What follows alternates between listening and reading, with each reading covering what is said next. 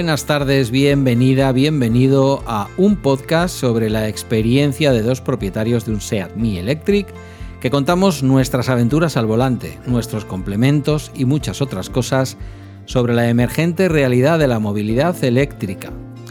Somos, por empezar por el burro, yo mismo, Pedro, y al otro lado de la línea de Riverside, antes de la sorpresa que tenemos para hoy, está mi compañero Cristian García, patuflinks.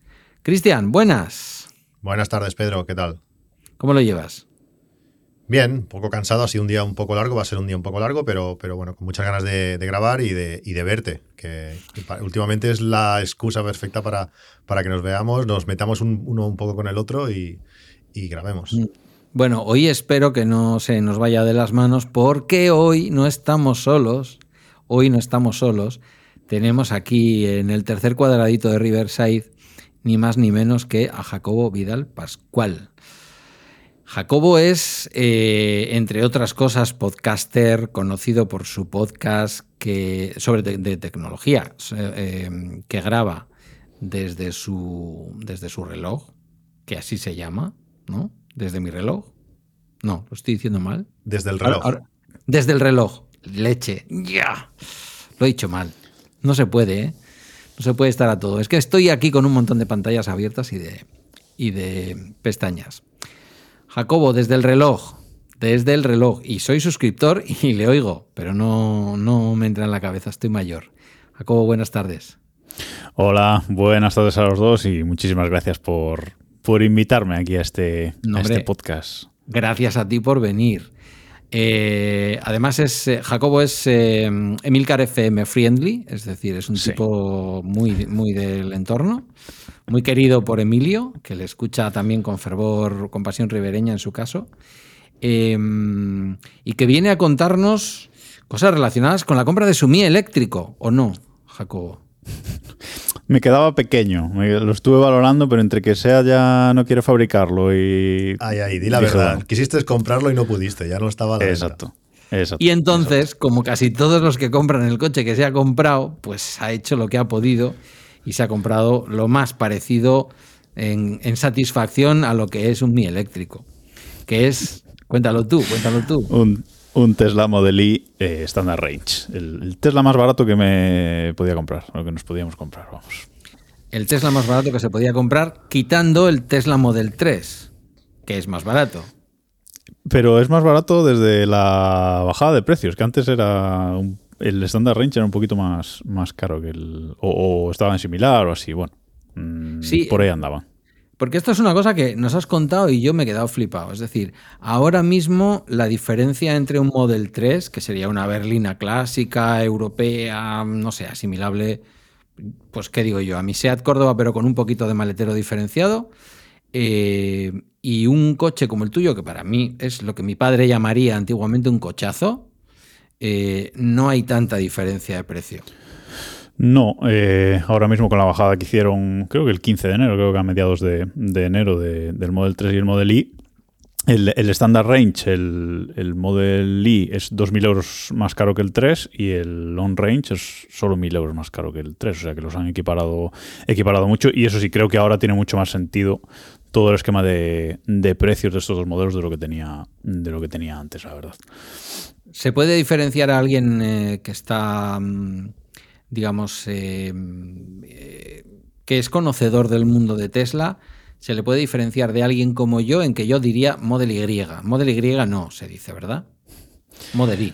Mm, se dice Model Y, o sea, es lo que se dice en el, en el mundillo. Ahora no sé si le preguntamos a Elon Musk que es Model Y, entonces, claro, habría que decir Model Y, pero es que... Correcto, correcto. Mira, ahí has estado bien. Lo que pasa es que yo con el señor Musk, por lo que sea, últimamente no estoy muy por hablarme.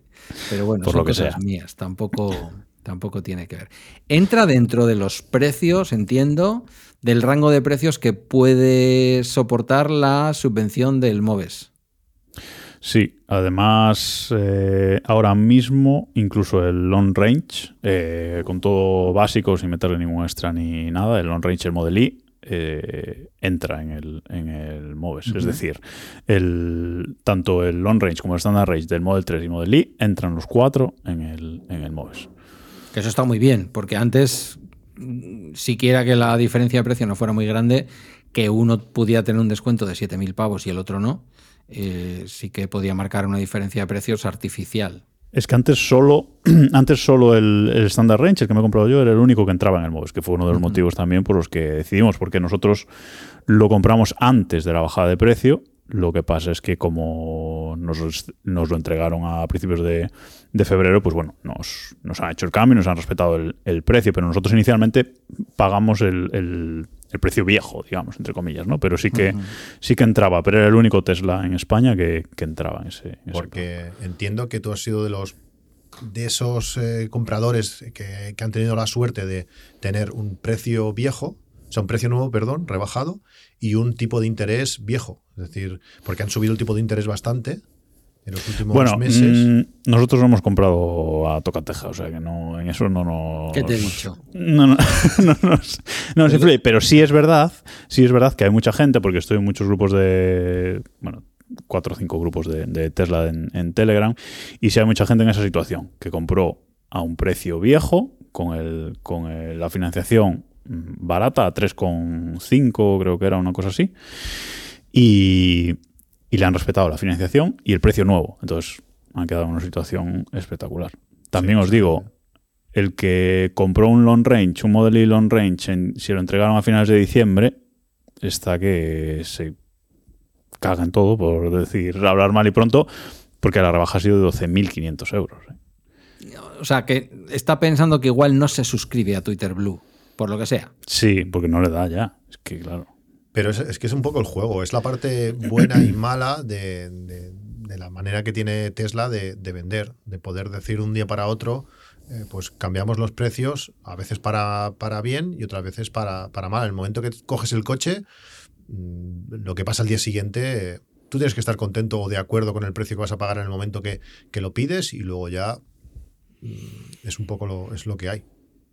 Sí, a ver, es, es eh, es una putada, es así, pero es que en algún momento hay que poner el, el, el corte, ¿no? Y bueno, pues nos puede pasar sí, con Apple también, ¿no? Igual que cuando pasa, compras un coche pasa. en un concesionario, como no, no sabes lo, los precios que, que, otros compradores han pagado, pues es, di, es difícil de, de, saber, pues mira, él ha pagado tanto menos. Allí como es público y al día siguiente, ¡pum!, cambian, pues claro, tú has tenido la suerte esa de, de aún estar esperando y mira, nos han rebajado no sé cuánto. Sí. Es, es, uh -huh. Bueno, es lo que, es Nosotros, que hay que jugar. Mm. Nosotros, de hecho, tomamos la decisión de comprarlo en, en, noviembre. Nosotros lo reservamos en noviembre y podríamos haberlo tenido antes de final de año, con lo cual mmm, habríamos pagado más por 15 días, básicamente.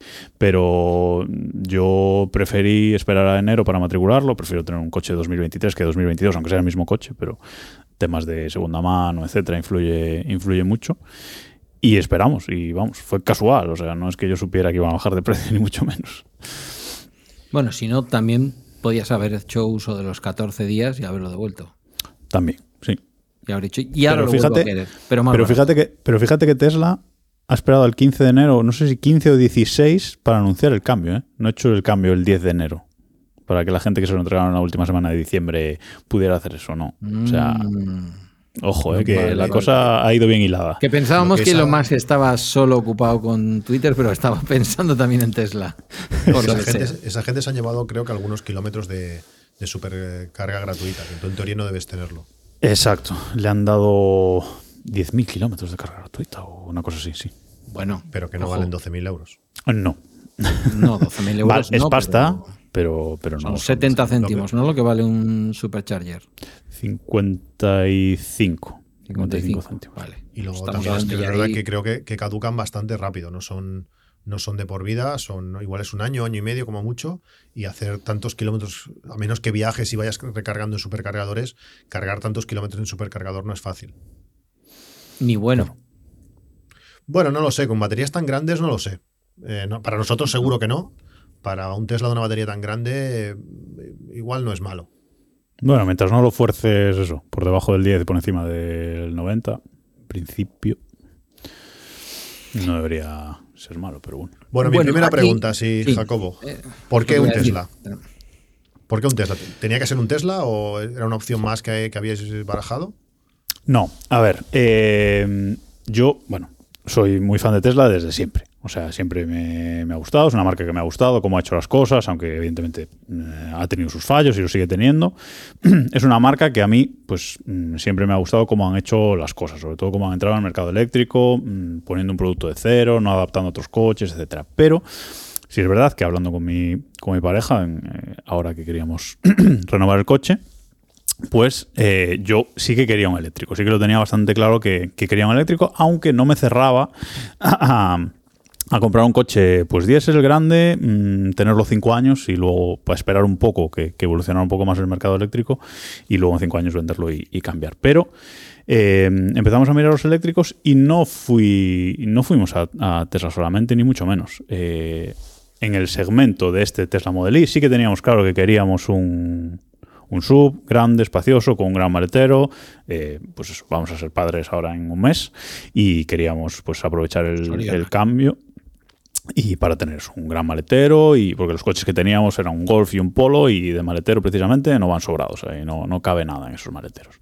Entonces eh, sondeamos el mercado de eléctricos de ese segmento, es decir, subs, eh, eléctricos mm, con gran maletero. Y fuimos a ver eh, el Kia V6, el Hyundai, Hyundai Ioniq 5, el Volkswagen ID4 o el ID5, que bueno, son iguales, solo que uno es coupe y el otro no. ¿Y qué más? Eh, el Skoda también, eh, ENIAC creo que se llama, y el, y el Tesla, el, el Model Y. Pero no hay tanto mercado eh, que entra además en el MOVES.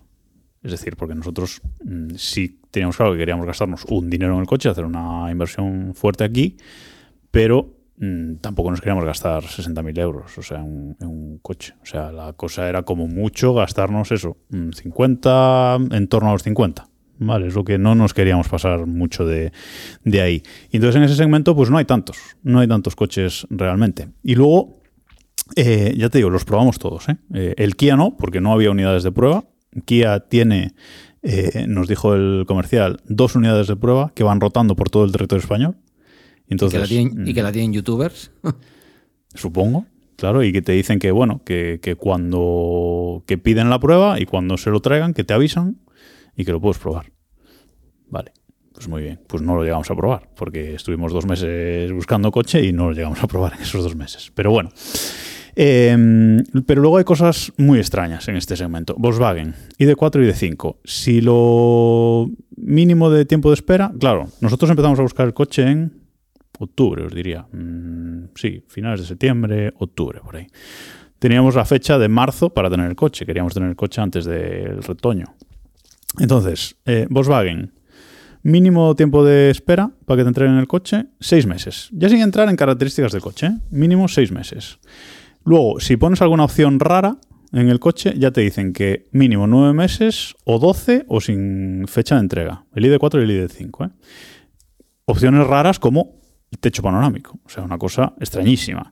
Eh, la pantalla, en vez de la de 7 pulgadas que trae por defecto, la de 12 y pico, la pantalla grande. Eso también es una opción mm, espectacularmente rara, ¿no? Y todo eso, nueve meses. Con lo cual, ese, esos fueron descartados ya directamente. Lo- lo- los de Volkswagen fueron es- descartados, le pasa igual a Skoda, etcétera. Eh, luego con Kia, el Kia sí es verdad que lo habíamos visto por la calle, etcétera, y nos gustaba, pero al verlo en directo mm, nos pareció muy armatroste el coche. Bueno, eh, estéticamente no, no nos, no nos gustó. Y al final nos quedamos entre el Hyundai Ioniq 5 y el, y el Tesla Model Y. Y tengo que decir que el Ioniq 5 la verdad es que es un coche muy chulo. Eh, si te adaptas a esa estética retrofuturista que tiene por fuera, etcétera, es un coche que lo ves por fuera y parece un coche muy pequeño, bueno, muy pequeño, un coche pequeño, y te metes dentro y es un salón. O sea, es, genial. O sea, ese coche a, nivel diseño, ese coche está, eh, muy, muy bien. ¿Qué no me convenció mucho? El tema del software. Eh, sí es verdad que el, Ioniq tiene esta pantalla, tiene dos pantallas, ¿no? Una, una así delante del volante, eh, dos pantallas, pero en realidad quieren hacer como que sea una, ¿no? Tiene como un panel así blanco todo a lo largo del, del salpicadero que va desde detrás del, del volante hasta la consola central. Y tienes una pantalla delante del volante, que esa pantalla tiene un software muy básico, esa pantalla no es touch, nada. y luego la pantalla eh, normal. Y sí que lo que es el software de coche eléctrico como tal está bien, lo tienen en diseño está muy chulo, lo tienen bien implementado, las funciones, etcétera, pero luego todo lo que es el resto del, del software es de coche antiguo, o sea, de un Hyundai cualquiera. Y eso me, rascó un poco.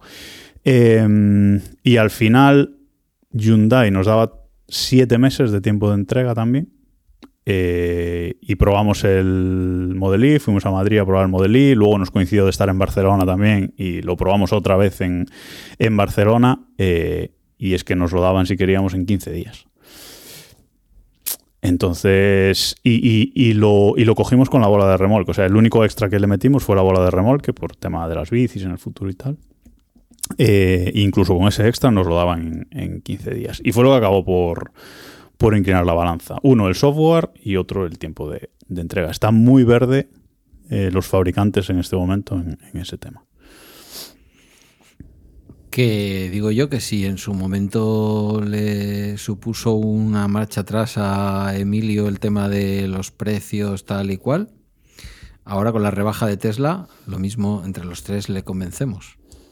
Tú, Jacobo, que lo tienes, A ver, es que. Habla mucho en tu podcast de él, que Emilio, que te escucha mucho, seguro que al final termina convenciéndole a. He, prometido que solo cada 15 días, para, para no saturar a la, audiencia, ¿vale? Pero si no estaría todo el día hablando.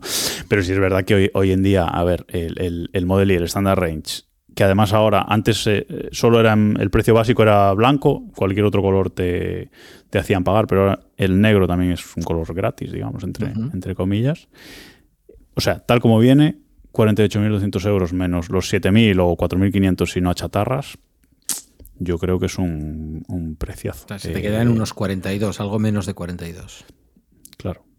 Es que. Mm. Y, si miras un. Claro, porque la otra opción que os dije es que yo no me cerraba tampoco a comprar un, sub de diésel.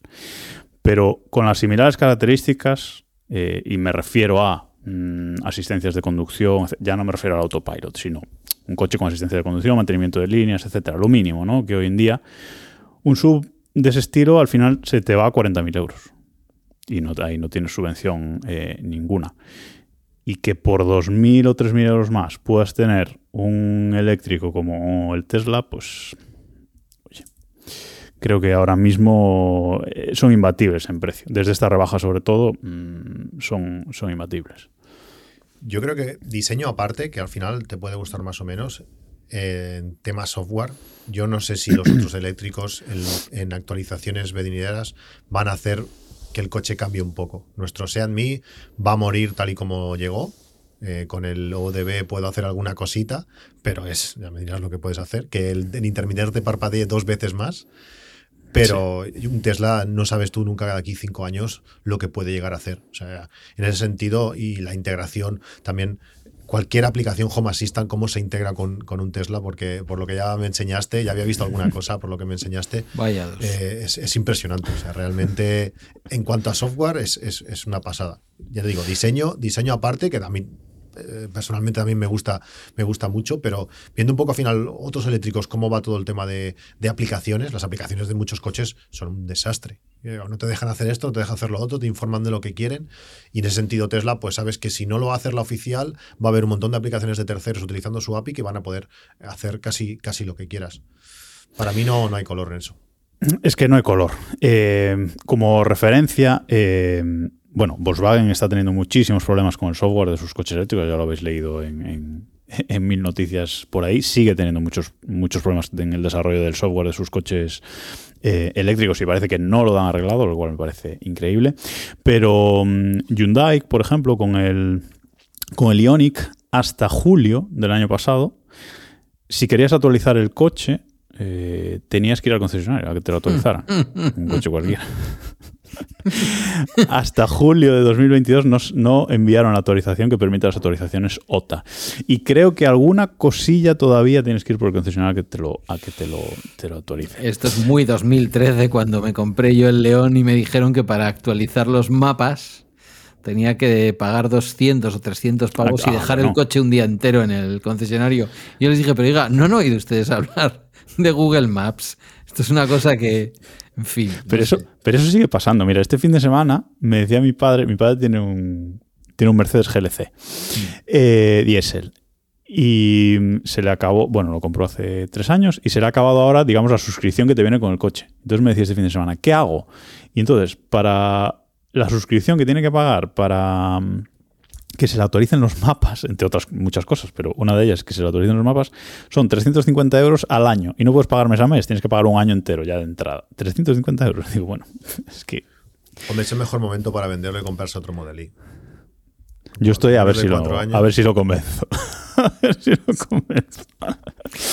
no, pero a nivel, eh, lo que decías, Cristian, a nivel de software, yo desde que nos entregaron el coche 4 de febrero, desde ese día ya, ya se nos ha actualizado el coche dos veces. Ayer por la, por la noche se, se actualizó otra vez. Y siempre eh, pues añadiendo cosas chulas. La actualización, nada más entregarnos el coche, tenía una actualización pendiente, que era la que añadía Apple Music y otras cosas. Y la actualización de, de ayer eh, añadía, la de ayer era pequeña, añadía dos cosas. Añadía el, el- el volante calefactado automático, digamos que se va adaptando a la temperatura del habitáculo, y el reconocimiento de señales por las cámaras. O sea, No es poca así, cosa. En, una, en una actualización. Eh, y es que cada, mucho, como mucho, cada 15 días tienes una actualización con no bug fixes, sino características, ¿no? Sí, es lo que decíamos, que en un año y medio el coche será otro. O la, po- la potencialidad que tiene ese coche de hacer cosas nuevas. Luego también sufres las, las paranoias de, de- de Elon, que es como quitar los sensores de aparcamiento, que dices, ostras, ¿cómo puede ser eso? O sea, no se entiende.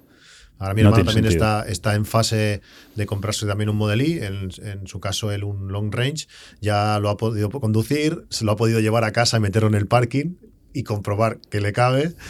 Sale un poquito el morro, pero bueno, eso no es importante. Al final, hasta 6 metros por fuera no pasa nada. Y, pero claro, dice que metiéndolo en el parking, sí que marcha atrás, tienes la cámara, pero marcha adelante, tú casi a punto de darle con, con la pared. Dices, ¿cómo puede ser eso que no? Que no es que no, no cuesta nada. No tiene sentido. Eh, no tiene sentido. Yo estoy súper contento con la, con la compra, pero es que tengo varias quejas también al, al respecto y una de ellas es esto. O sea, tú no puedes... A mí me parece muy bien que quieras reemplazar los sensores de aparcamiento por precio, por lo que sea, los sensores de ultrasonidos, eh, por, Por por, por Tesla. Vision, por las cámaras. Te vas, a, te vas a AliExpress y un sensor de aparcamiento vale. No, no, pero eso es lo que digo, por lo que sea, o sea, por lo que sea, lo puedes querer reemplazar por cámaras o porque ponerla encima de la mesa y decir, mira, eh, lo puedo hacer con cámaras, ¿vale? No me hacen falta sensores, por lo que sea.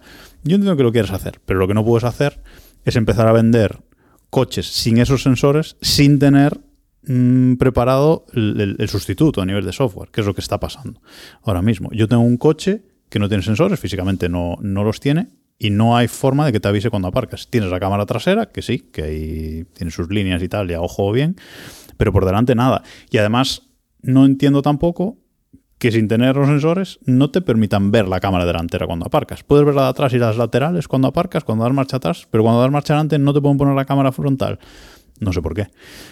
Porque la Mm, cámara frontal que está en el, en el retrovisor o, o hay o en no, el- está en, la el, parte de- en el- está en el parabrisas. Está en el parabrisas. El coche tiene en el parabrisas tres cámaras eh, apuntando en diferentes ángulos que tú cuando bueno cuando haces las grabaciones de la dashcam o del centinela mm, solo se ve una de ellas pero tiene tres en diferentes ángulos para poder hacerlo del paralaje etcétera.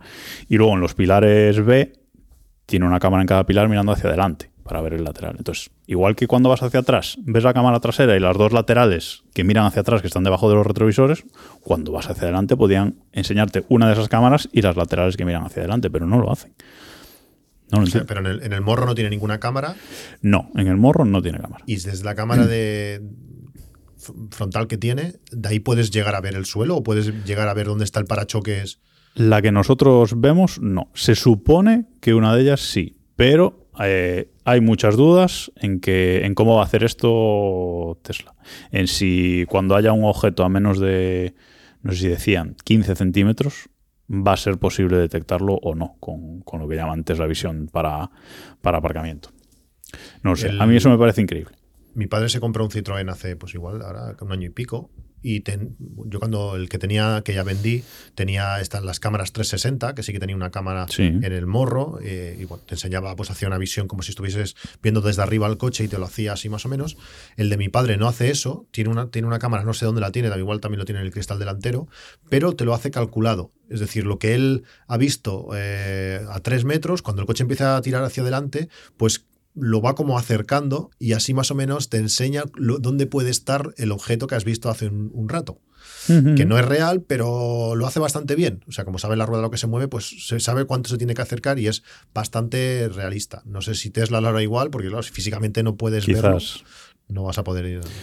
Quizás, quizás lo haga así. Sí es verdad que ya hay vídeos por ahí de, gente que está con, versiones preliminares del software y tal, que ya lo está que ya lo está usando y que funciona y parece que funciona bien. Incluso van a hacer lo de la cámara 360 también, a aprovechar. Eh, pero de momento nos decían que nos decían que la autorización iba a ser a finales de enero. Incluso los comerciales de Tesla les indicaron que dijeran eso. No ha salido. Mm, no sé si para el 1 de marzo, que hay el evento ese de Tesla, va a estar la, actualización, pero es un poco sangrante el tema y mi pareja tuvo muchas dudas con la compra precisamente por esto, por los sensores de aparcamiento. Porque es un coche muy grande además.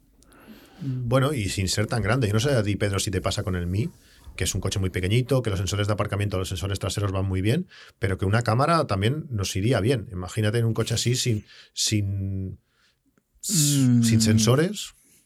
A mí llámame raro. Yo cuando le puse Apple CarPlay al Seat León, que se lo puse, o sea, no venía de fábrica, al año siguiente de comprarme yo el coche ya le empezó a traer, pero mi coche no lo traía. Em, entonces se lo puse, pues nada, con el típico instalador de radios de alta fidelidad, de tal, de cual, de, un taller de aquí de Galdacano, ¿no? Em, y me dijo el chico, oye, con el Apple CarPlay este que le vamos a poner, eh, que básicamente transformaba mi, pantalla del, León en, un Apple CarPlay, ¿no? En una pantalla de Apple CarPlay. Eh, viene una cámara. Eh, yo te la coloco por el mismo precio. Te la tengo que tirar con el cable hasta atrás y colocártela encima de la matrícula. Y le dije, vale. Mm, no miro la cámara. O sea, pues yo, voy, yo voy de oído. O sea, para mí es de oído. Y el esquema que tiene nuestro coche el esquema que tiene nuestro coche, que con una modificación de un, con un OBD de estos, de Carista, le hice una modificación eh, y veo cámara, pero veo también el esquema del coche, de a dónde se está acercando, ¿sabes? Que me parece más realista que ver con la cámara desde la matrícula, porque yo con la cámara desde la matrícula no veo los laterales del coche. Sin embargo, si tú te das cuenta, cuando aparcas hacia atrás nuestro, nuestro Seat Me, eh, te va diciendo si lo que estás es cerca por el lado izquierdo, por el lado derecho. No es una cosa brutal de alta tecnología, pero para mí es suficiente. Y por lo demás, el coche es tan estrecho que da igual cualquier mm, plaza de aparcamiento que te imagines, el coche cabe siempre. Sí, pero a mí se me, ha, dado alguna casuística de algún objeto, de alguna cosa que en algún momento me hubiera ido bien tener la cámara, porque por el, por el retrovisor ver, ves poco. O sea, si, hay algo que, que, baila con el sensor de aparcamiento, bueno, a mí me iría bien, y sobre todo adelante, que delante sí que me ha apoyado ligeramente. Pues que es lo que pasa también, que, que cabes en cada sitio tan pequeño que también te confías, te vienes arriba y dices, ahí también. Y a veces hay que hacer más maniobras de las que toca. Ya, te veo. Yo eso no lo hago. Yo, si el sitio va muy justo, mi coche no se aparca ahí. Porque yo no voy a tocar ni al delante ni al de atrás. No, no, claro, es mi intención. Yo con el Picasso que tuve en, en, cuatro años no toqué nunca a nadie, nunca. Porque tenía cámara delante y cámara detrás y iba al milímetro. Pero no toqué nunca a nadie. Y bueno, Jacobo, otra pregunta. ¿Por qué, ¿Por qué el estándar y no el long range? Lógicamente el precio, pero ¿no te compensaba? Es que yo tengo, yo tengo un miedo, entre comillas, miedo, y, y más, bueno, Piensa que tenemos un Seat que el Seat tiene la batería que tiene, tiene una autonomía que tiene, que está súper bien, pero eh, ahora mismo agradecería muchísimo tener 10 kilómetros más de batería, porque el frío, ya he leído que al Tesla tuyo también le afecta, pero al, nuestro le afecta muchísimo. Eh, pasar de 10 kilovatios a los, a los 100 a 16, 18 kilovatios a los 100, que estoy haciendo en, en eh, muchos días, pues imagínate cómo, cómo, se come la batería de 32 kilovatios. Eh, a mí lo que me da miedo es que ahora mi coche, o nuestro coche, que tiene, pues no llega a tres años, Yo no soy capaz de saber, de calcular la, degradación, pero cuando me compre un coche de 50.000 euros, que es, está muy lejos de lo, que, de lo que yo he pagado por el coche más caro que he comprado, quiero que sea un coche que me dure infinitamente. Y me da miedo que esa degradación, aunque eh, las estadísticas digan que los Tesla no se están degradando tanto como para que sea significativo, a mí un 10%, un 12% a los 10 años no me parece significativo, pero me da ese miedo y mm, me da miedo que el standard range se degrade un poco y entonces ya empiezas a, ya empiezas a depender un poco de, a ver si llego a aquel supercargador, a ver si mm, en ciertas condiciones consuma más de lo que toca y tenga que jugar a otros juegos. ¿Cuál es la diferencia de precio? Claro, es que, es que eso voy. Em, ahora te contesto. Bueno, está claro, el dinero. Si fuera el dinero ilimitado, pues venga, vamos, ¿no? Dale, performance. No, claro, claro. No, pero vamos a ver. Bueno, pero el performance tiene menos, menos autonomía. Sí, sí, está claro, sí, sí. Autonomía. también, pero. No, a ver, aquí la, aquí la cosa fue la siguiente. Como os dije, nosotros reservamos el coche en, a finales de noviembre. Eh, entonces, la única opción era el standard range, porque el, el long range iba a 60 y 5.000 euros o una cosa así. Entonces, esa era la, nuestra única opción, era, era el standard range. Si es verdad que llegado el momento, eh, en, enero, cuando se hace la bajada de precios, eh, mi comercial de Tesla me, lo comenta, que nos bajaban, creo que a nosotros nos bajaron 3.200 euros, una cosa así, en el, en el precio del coche. Eh, la opción, como bajaron tanto de precio el, el long range, la opción era cambiar la reserva igual teníamos que esperar una semana más, dos, nos daba igual, llegábamos en plazo, eh, y cambiar la reserva y, pasar al, long range. Eh, hacer eso nos suponía mil euros más de lo que habíamos pagado por el, por el coche inicialmente.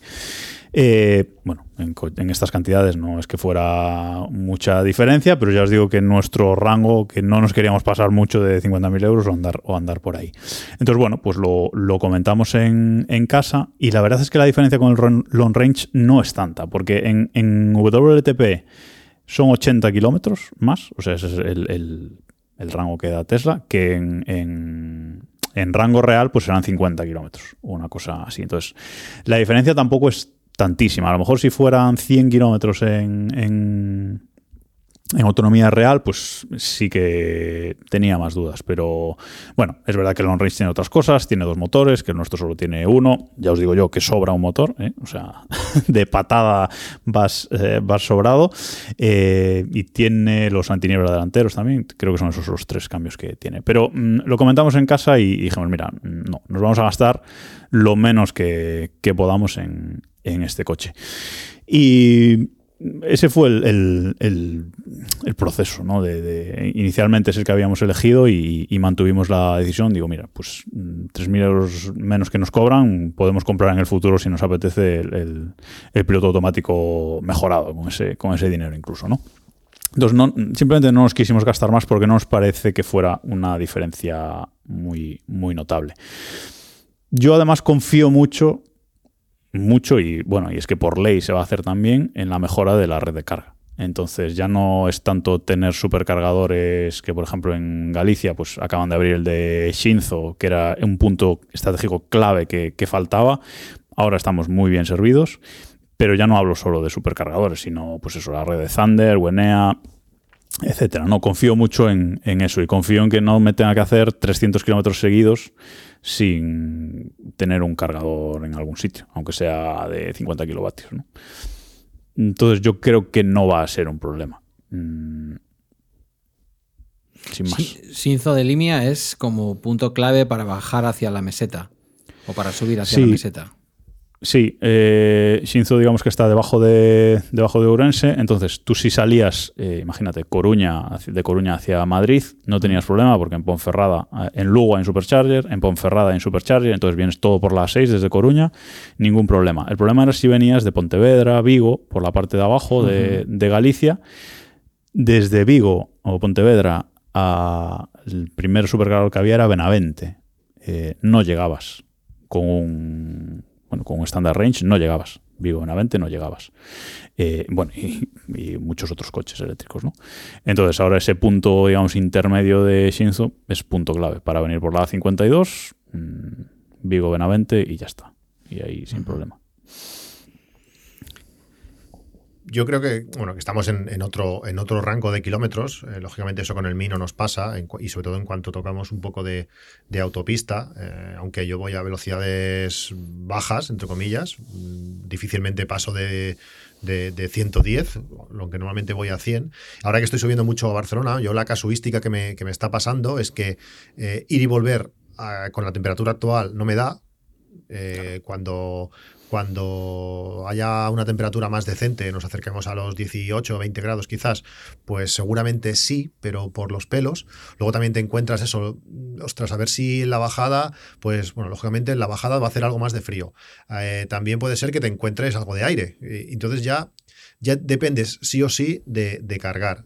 Entonces, sí que de momento lo tengo todo súper bien montado, tengo un montón de cargadores vigilados, tengo eh, donde aparco siempre hay un cargador y de momento los cargadores están siempre, siempre libres, pero a mí es ese, ese, ese pequeño margen, esos 100 kilómetros que, que comentas, que sobre todo en cuanto bajas un pelín la velocidad, eh, los, puedes, los puedes aumentar, quizás, pues te dan ese margen para, sí que en un viaje largo igual, pues te da igual parar un poquito antes y, recargar, sobre todo si recargas rápida, pero si estás pensando en, un, viaje donde no cargues, donde te salgas un poquito de, las carreteras eh, más rápidas, vías más rápidas, donde haya cargadores más rápidos, que te vayas un poquito a la montaña. Por aquí, ahí en Cataluña tenemos un montón de, pueblos para, para, visitar no es fácil hacerte, hacerte 400 kilómetros que, dará tu coche eh, en un día, pero sí que ya tienes que estar, según qué circunstancias, que haya un pelín más de consumo de lo, de lo que esperes, estar, estar pendiente. Eh, yo con el Mi, en ese sentido, pues lógicamente con la mitad de autonomía, pues tienes que estar más pendiente y ese poquito más, pues, eh, y sobre todo en coches que ya tienen un precio tal, yo, bueno, yo no, yo no me lo hubiera pensado, o sea, yo estoy segurísimo que hubiera cogido el, el, long range, el long range, eh, entiendo que eh, cuando lo pedisteis difícilmente lo hubiera podido asumir. No, no, no, no, había, no había debate cuando lo pedimos. ¿eh? O sea, era ese o ese, ya está. aparte que también tuvo que ser chula la cara de cuando te llamas el comercial diciendo, mira, que te vamos a rebajar 3.500 de euros del coche. Sí, sí, sí. Imagínate si hubieras pedido el otro. Sí, o sea, si hubiera pedido el otro y me dicen te rebajamos 12.500 euros, digo, mm, bien. no, pero es que el otro tenía un precio absurdo, o sea, las cosas como son, no, no, no, tenía sentido el esquema de precios. Yo con respecto al, rango, sí es verdad que lo estoy notando un poco escaso, eh, pero claro, es que nos hemos comprado el coche en pleno invierno y aquí está haciendo unas temperaturas. Yo vivo en el sur de Lugo, espero que por poco tiempo, pero eso otro podcast. Eh, pero vivo ahora mismo en, una villa del sur de Lugo y, hace mucho frío, eh, de menos 5 por las mañanas y luego durante el día pues a lo mejor no pasa de, 12 grados. Eh, y entonces mm, pues hace, está haciendo muchísimo, muchísimo, muchísimo frío. Y sí que lo estoy notando bastante con respecto a otra gente, pues eso, en esos grupos de Telegram que hay y tal, creo que el coche está haciendo unos consumos bastante, bastante altos. Pero de momento no nos hemos encontrado o no nos ha supuesto un problema eh, para nada. Eh, simplemente sí que es verdad que eh, voy muy justo, muy, muy justo. Yo a veces tengo que ir por. Yo trabajo desde casa, pero a veces tengo que ir por, por trabajo a, a Coruña y hacerme esa ruta, que son 160 y algo kilómetros, ida y otros tantos vuelta. Y entonces eh, lo tuve que hacer la semana pasada, salí de casa con el coche al, al 100% y llegué a casa con el 4%.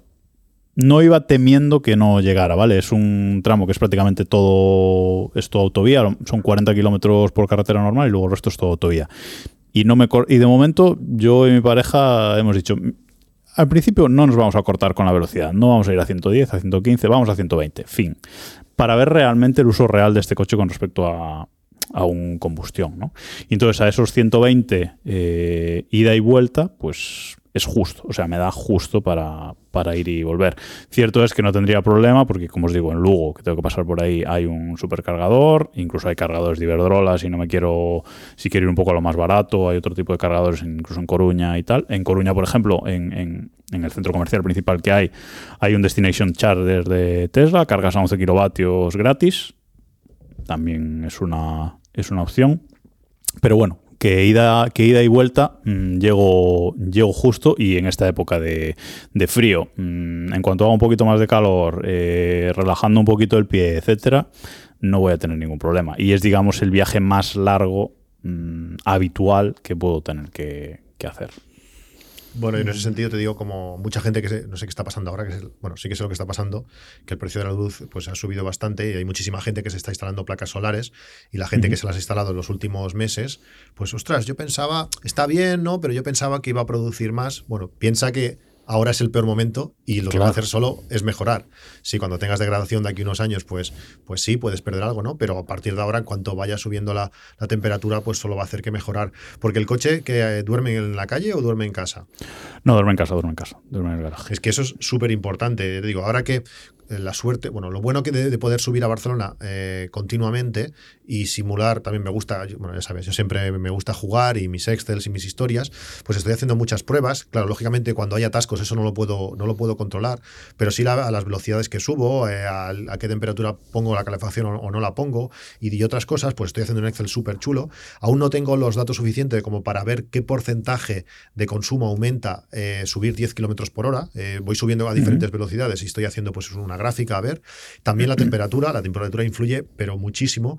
También influye muchísimo si cargas lo típico, tú le dices al coche, pues eh, programar hora de salida. Eso es súper importante, que el coche acabe de cargar, ya no por la salud de la batería, sino que la batería esté caliente, que cuando tú desenchufes, la batería esté caliente de haber estado cargando, el coche gasta muchísimo menos porque nuestro coche, nuestro Seat Me, no, no cuida la batería en el sentido de que la tiene en, la, base del coche, en la panza del coche, por decirlo así.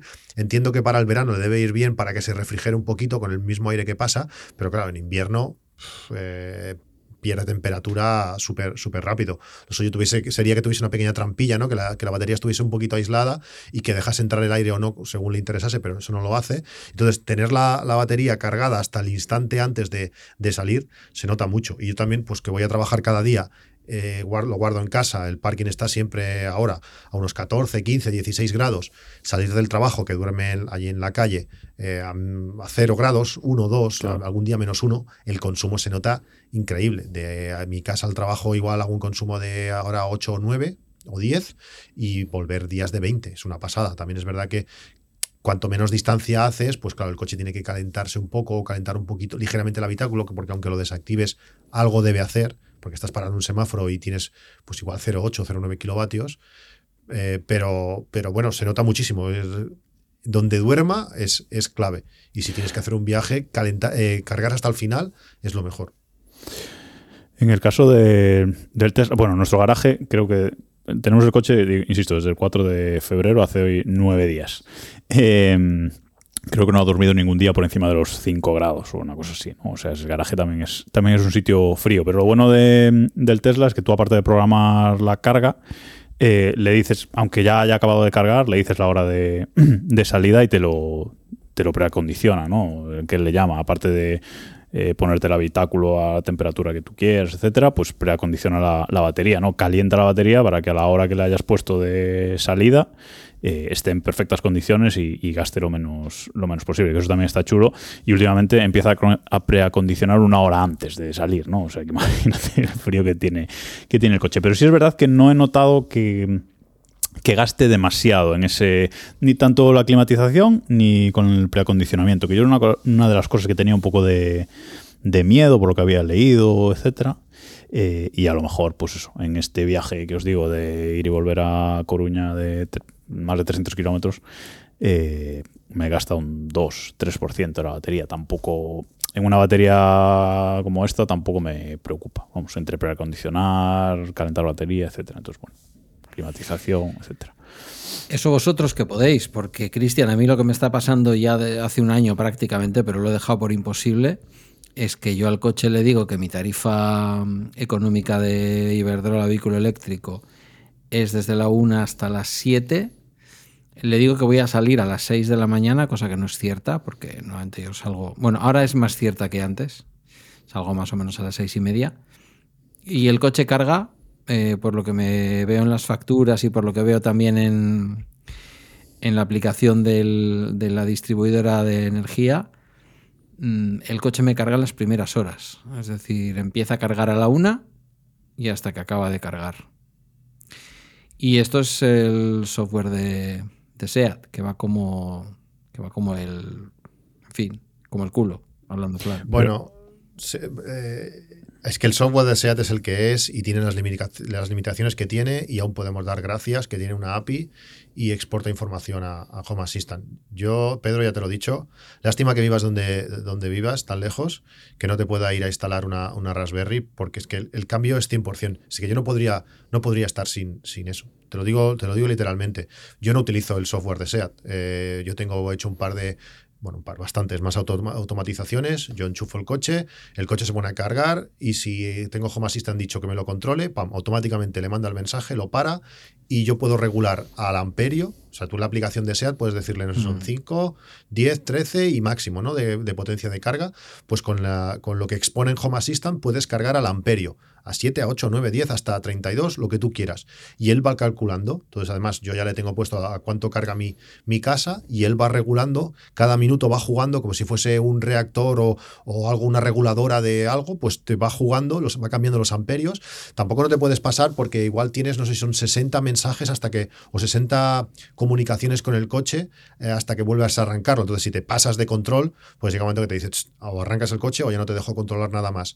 Pero bueno, yo tengo eso puesto, pues yo desde la aplicación le digo, mira, quiero que el coche cargue a 70%. Pues él cuando tú lo enchufas, él se cree que va a ir al 100% y a partir de ahí, pues tú cuando, él cuando llega a 70, ¡pam!, te lo mata y cuando falta, bueno, es que puedes hacer lo que quieras. Entonces, él ya sabes a la hora que vas a salir, él ya calcula y empieza a cargar el resto. Sobre todo a mí lo que me interesa es que cargue al principio para asegurarme un poco el tiro, no sea que luego pase algo, yo que sé, que pongamos el horno por algo inesperado, el cargador mismo empiece a bajarle la potencia que le pasa al coche y luego no llega a tiempo pero sí que igual una hora y media antes, pues pum, el coche arranca otra vez a cargar y bueno, es que puedes hacer lo que quieras. Es, algo, aparte de avisos, que claro, que Tesla, eso es, está más que superado, ¿no? Pero que nuestro coche deje de cargar, estás en un parking público, deje de cargar porque ha saltado el de esto o el diferencial o porque hay un tiempo límite, tú llegas al coche y, uh, ¿qué pasa? Si no, no ha cargado. yo eso lo sé al, instante. Eh, mm. que el coche mm. está cargando o no está cargando y otras muchas cosas. Pues nada, piensa en tus próximas vacaciones en Euskadi. Ya lo he pensado, ¿eh? no te creas, ya lo he pensado. Y pasar por un poquito por La Rioja y volver a ir a Aro y estas cosas. Pero, pero tiene que hacer calorcito, ¿eh? Porque no sé cuántas ¿eh? veces.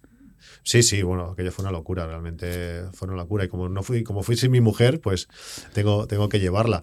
Pero no sé, igual dos o tres cargas por el medio y me sigue dando mucho miedo la distancia entre Lleida y, Zaragoza, que nuestro coche hay un hueco ahí que nuestro coche no sé si lo no sé si lo cubre. ¿eh? Tendría que igual ir a 80 por nacional, lo ves a saber. Dijimos que íbamos a traer un día al, compadre de Thunder para convencerle.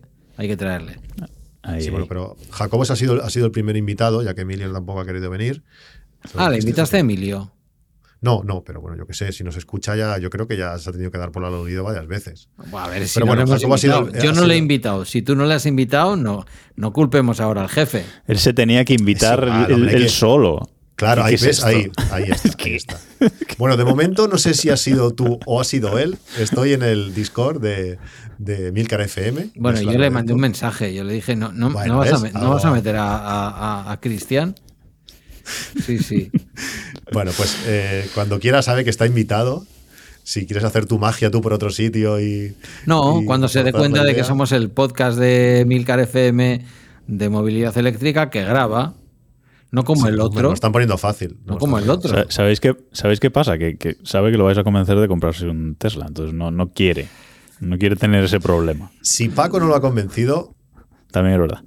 Yo estuve muy por. Yo estuve. Cuando estuvo dudando, yo sí que le hablé del. Le hablé del, del, Hyundai. Porque él estaba muy. El Hyundai no, el, e el EV6. Él quería el. Quería el Kia, el Kia Ioniq 5 y se le iba mucho de precio, no sé qué. No, Kia EV6 o Hyundai Ioniq 5. Al revés, bueno, sí. En fin, son primos. igual. Son primos. Son, iguales. Es como si me estuviera equivocando. El software es el mismo, ya os lo digo. Como ¿eh? si te dijera SEAT Up y Volkswagen Mi. Pues algo así. Sí, sí. Pero, pero como coche, yo creo que él le tenía mucho miedo al hecho de que el de los dos, no, voy a volver a citarlos para no equivocarme, de los dos el que era menos sub eh, era demasiado poco sub para él. Luego cuando lo vio le gustó, pero no se animó por el tema de la pasta, le dieron vueltas, tal y cual. Ahora que se han puesto a los precios que se han puesto los Teslas, el, el Model I se, se tiene que vender solo.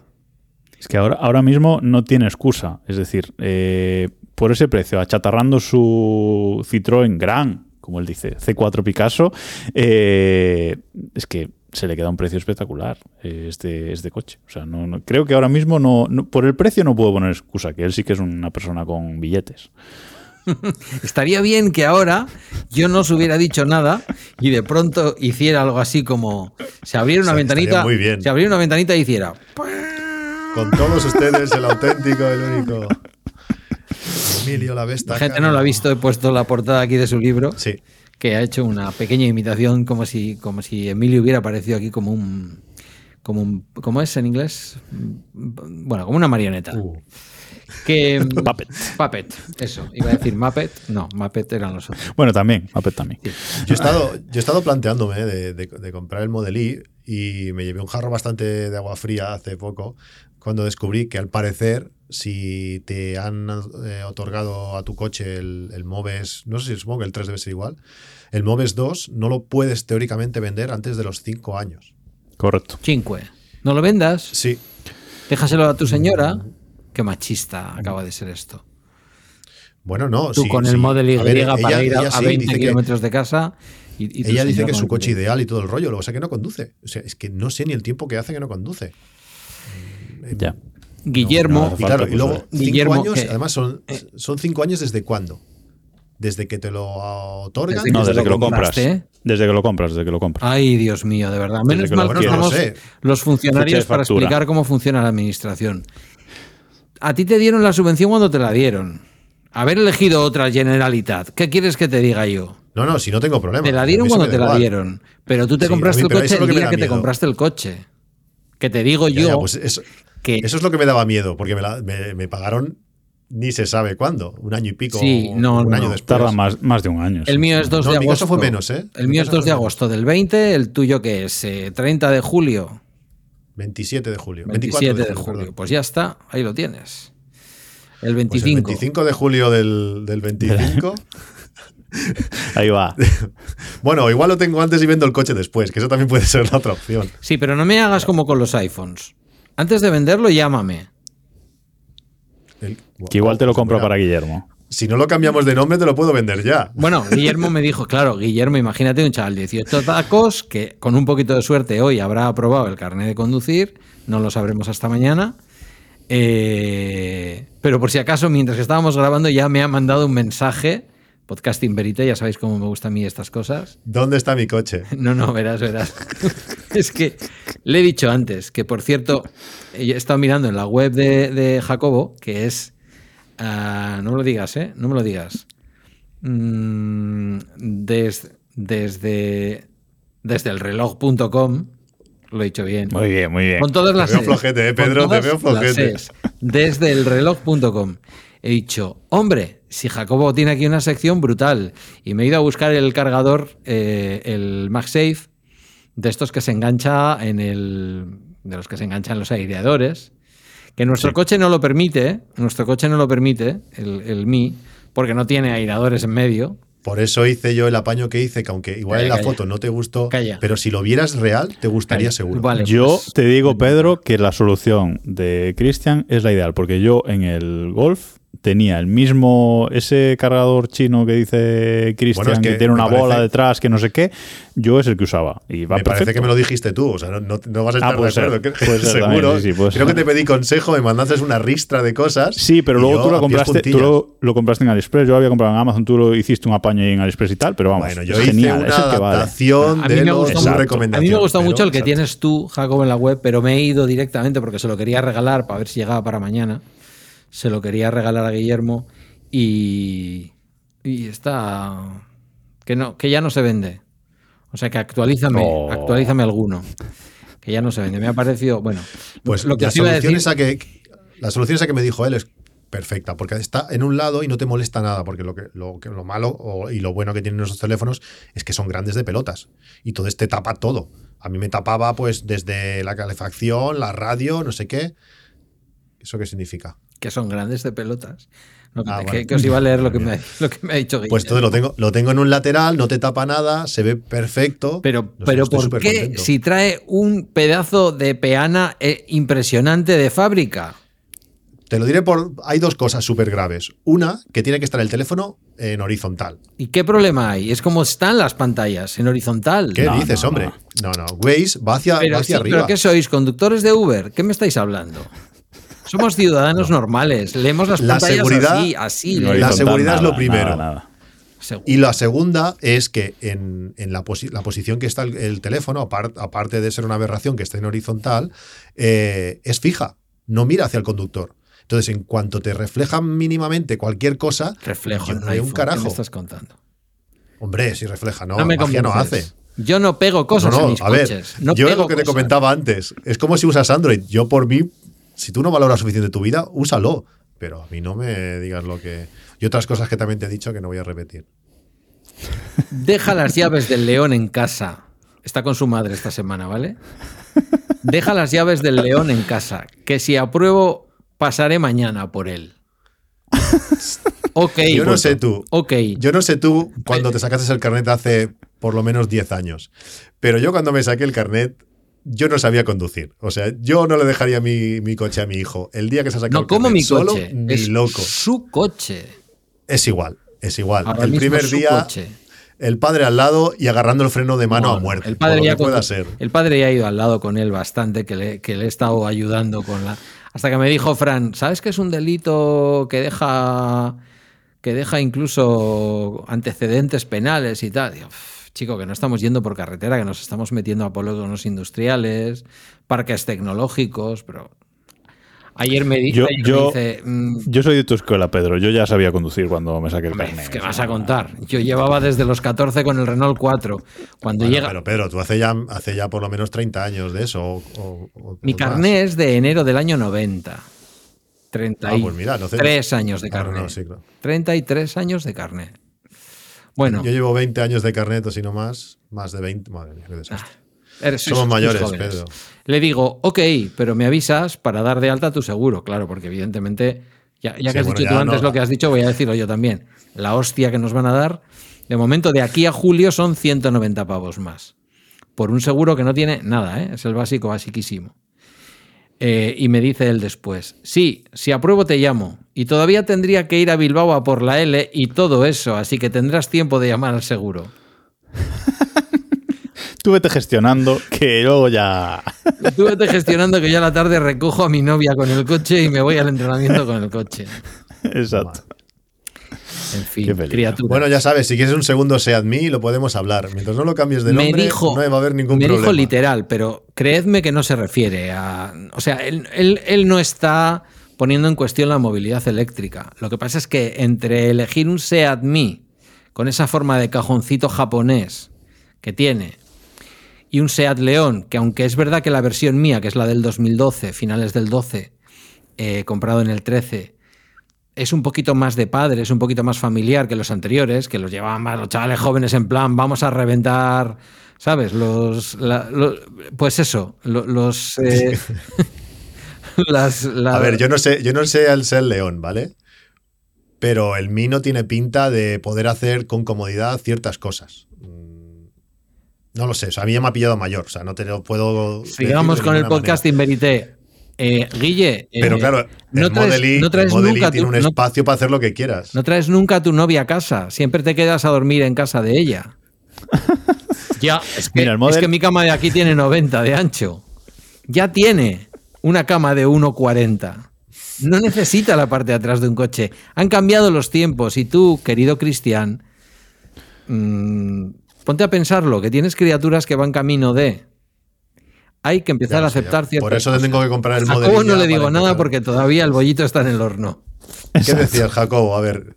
No, no, digo que el Model I con, lo- con los asientos de atrás eh, reclinados, cabe una persona de 1,90 estirada a dormir. Y de hecho, ya tanto en Amazon como en AliExpress, etcétera, venden colchones adaptados Lo he visto, es a, una a pasada. esa parte. Y es una Se pasada. o sea, es una se pasada. inflan y quedan, bueno, aprovechan todos los huecos, o sea, no son, no son rectangulares, sino que aprovechan los huecos de la rueda y todo, y queda súper chulo. Lo que hace falta es Hay amor. Eh, Cristian, amor. Dime. Que lo que hace Amor. falta es amor. En un saxo, saxo, Citroën saxo, ya casado. Bueno, pasión. Escúchame, ya casado y con la carga completa del, del Carrefour de Erandio, bajando por donde sube la Vuelta a España, antes de hacer meta en Bilbao, si algunos aficionados al ciclismo que he visto... Y hasta aquí el podcast Jacobo- de hoy, señores. que Jacobo lo es. Volviendo a la tarde, después de haber hecho la compra en el Carrefour, ¿eh? Que Todavía, es que se une mucho. todavía casado, en la parte de atrás del saxo, que a lo mismo tuvimos que aparca- apartar el paquete de, de papel higiénico, ¿sabes? Pero con tu- eso con tu mujer. Con la que era mi mujer entonces, la madre de mi hijo. Bueno, está bien. O sea que como ves, por amor no fue. Quiero decir que, ¿qué me Pues vas sí, a sí. decir? Eh, Bueno, no sé, yo en el SeatMe no veo tantas posibilidades. Mm, No me cabe un carrito de la compra. Mm, es hay decir, cosas que no podría contar, hay cosas que no podría contar a mi edad. en- Mejor que no las cuente. Pero luego, Además, pero luego eh, te cuento. Pero luego te cuento lo que se puede y no se puede hacer en un Seat Me. La última vez que vi a tu, a tu- justo. la última vez que vi a tu hijo, supongo que habrá crecido bastante de aquella vez. No sé, hará tres o cuatro años, tiene que estar ahora. Bueno, Y no era bajito en aquel un momento. poco más maduro. No, no es alto tampoco, ¿eh? es de mi edad. O sea, desde mi, de mi medida. De mi edad. no, de mi medida. Unos 70, estará ahora un poquito más, más bajito que yo todavía. Yo tengo unos 72, pues el, yo qué sé, por ahí. Porque su madre tampoco es alta. Lo que el chaval es, con guapo. 13 ya os pasa a los dos. Lo que tengo claro es que si en lugar de ser un Seat Me fuera un Model I, ningún problema. Me diría, a- a- ahí está, a tope con la movilidad eléctrica. A Pero tope, claro. me apetece que la O incluso- pruebe. No la he conducido o y me incluso apetece que la un, pruebe. un Kia Niro, un Kona, una cosa así, esos son coches. El Kona es el que me compraré también. yo cuando, cuando toque, cuando pasen los cinco años. O sea que él se tendrá que conformar con Iba a decir una cosa, por cierto, retomando. Sí, ah, pensé que ibas a mencionarme qué significa esto en gallego, pero ya lo sabemos. No, no, no, no. Ese debate ya lo tuve con el comercial de Kia cuando fuimos a ver el EV6. Digo, no, no entiendo esto. Bueno. eh, A ver, el No, iba a decir es que una lengua cuanto. Esto lo tenéis que entender. Yo no, eso no. No, tú no lo pillas, ¿no? No, no sé, no sé de qué. de- me imagino, pero no, No sabes, no sé de qué va la Pues mira, ver, bueno, pues es órgano sexual femenino, ¿vale? Es lo que significa en gallego, ¿vale? Es, es lo que me imaginaba, pero no podía confirmarlo. Bueno, pues nada, iba a decir antes que, que hablabais de la carga de, del software y ahí tengo una queja también con, con Tesla. ¿eh? O sea, el software es, es espectacular, la pantalla es súper, responde súper bien, el teclado, to- todo está súper bien. La aplicación, como decías antes, Cristian, eh, avisos de todo, te dejas las puertas abiertas, se corta la carga inesperadamente, etcétera, etcétera. Eh, cuando empieza a cargar, cuando lo enchufas, te manda una notificación y te dice a las 2055 eh, con un 25% de carga ha empezado a cargar, etcétera. Eso está superadísimo. Y la ¿no? propia interfaz. Pero en cuanto ¿no? a la, La, la- la propia y la propia interfaz. dan- sí, sí, sí, sí, sí. O sea, y dan ahora ganas de chuparla. O sea, quiero decir. sí, sí, sí. Bueno, claro, eso con Home Assistant lo- más o menos lo tienes, pero la interfaz es para pegarte una No, bala en la claro, cara. exacto, es para pegarte un tiro, correcto. Y la, a ver, y ahora que puedes ver las cámaras del coche cuando está aparcado, todas las cámaras de fuera, la, la de dentro, desde la aplicación, o sea, la aplicación está espectacular. Pero eh, en el tema de programación de carga, mm, yo no sé por qué, no sé si ha ido Elon por allí específicamente y, les ha dicho, no, no, esto no quiero que lo pongáis en la aplicación a propósito, porque tú en la aplicación puedes programar a qué hora quieres que cargue el coche, a qué hora quieres que empiece a cargar. Puedes ponerle un poco lo que decías tú también, Pedro, eh, el tema de las horas valle. eh, le indicas cárgame en horas valle. O puedes ponerle también pues, la hora a la que vas a salir para que esté justo cargado esa hora, etcétera. Todo eso sí. Pero tú no puedes decirle cárgame entre las 12 y las 6 de la mañana. No, puedes poner la hora de inicio, pero no la hora de fin. Incluso si le pones cárgame en horas valle y tú le tienes el límite de carga pues, al 90%, por ejemplo, que es como yo lo suelo tener, aunque le pongas cárgame en horas, en horas valle, si ve que a esa a la última hora valle no va a llegar con el coche cargado, ya empieza a cargar en el, en el momento en el que lo programas. Y a mí me parece absurdo, o sea, que no puedas poner cárgame entre las 12 y las 7 de la mañana. Fin. Que eso yo lo hago con un enchufe inteligente y con Home Assistant y ya está. Y no tengo el problema. Pero, chico, o sea, no sé qué te costaba poner un slider más en la aplicación. Ya. No lo entiendo mucho. pero- Bueno, Imagínate, Seat. yo realmente lo que os comentaba antes de las horas de carga lo podría resolver igual que resuelvo la potencia de carga, que es curiosamente con el, con el Wallbox. Que aunque no se ha Mm. podido actualizar nunca, porque yo no sé por qué los Wallbox que se suelen instalar en parkings eh, a, a menos dos, a menos una planta, eh, intentan los pobres, eh, pues eso, descargar una actualización de software cuando debería de ser, me la descargo, algo parecido a lo que ocurre con, con el Apple Watch, me la descargo en el teléfono y del teléfono hago lo que tengo que hacer para, para actualizar el Apple Watch, ¿no? Esto no es posible y sin embargo no me ha fallado ni una sola vez. Ahí es donde yo le limito los amperios de carga para no superar la, la potencia contratada. Con una batería como la nuestra, yo por la noche tengo contratado 5,5 y me da para cargar como a 5,1, 5,2 y, y mantener la- el funcionamiento de la casa, ¿no? Por la, porque de madrugada nadie se va a poner aquí a hacer un asado en el horno, vaya. Y lo mismo podría hacer con las horas. No lo he hecho un poco por lo que está diciendo Jacobo, porque excepto los sábados y los miércoles, un par de veces por semana, yo el coche nunca le pido que se cargue al 100%. Y aún así, eso lo hago los sábados, un poco por la historia de que siempre te puede salir algún plan y me gusta que el coche esté cargado a tope. Y los miércoles casi que como por una especie de costumbre de decir, bueno, una vez a la semana al menos el coche debe cargar hasta el tope.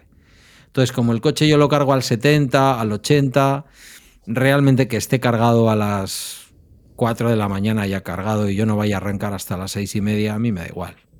No creo que eso le ponga un, le suponga un esfuerzo a la batería. No, pero al final la casuística en los años se van dando. O sea, yo siempre suelo cargar de la misma manera, pero sí que hay días que necesito pues cargar más rápido o días cuando bajo de Barcelona pues mm, quiero que cargue a- al tanto, bueno, a un mínimo para que la batería no se quede a un 11% o un 6% que he llegado que he llegado algún día y eso sí que el coche lo hace, pero eh, bueno, me gusta controlarlo a mí, también poder regular la, la- la intensidad que quiero que carga. Bueno, son cosas que podría hacerlo, que, al final es. No entiendo, entiendo que si a mí no me ha costado nada hacerlo con Home Assistant, pues que la aplicación nativa pues lo pueda hacer y, y con más control, porque eh, nuestro, nuestro, nuestro SEAT es muy limitado lo que manda la aplicación. No, cuando está cargando, por ejemplo, solamente manda información de 5 en 5%. O sea, si está un 46 no manda información. Hasta que no llega al 50 no refresca la información. Entonces, ciertas cosas sí que no vienen un 5% y más con una batería tan pequeña, pero hay ciertas cosas que, que no se van actualizando. Bueno, supongo que, o que los propios de Volkswagen y SEAT no han probado o no utilizan sus coches eléctricos, que supongo que hay coches más potentes y más chulos para utilizar, y los de Tesla sí, aunque hay ciertos casos, pues ves a saber porque no, lo, no se lo plantean o porque también en California, yo que sé, igual allí la vida es Sí, otra manera o, o ves a saber, no sé.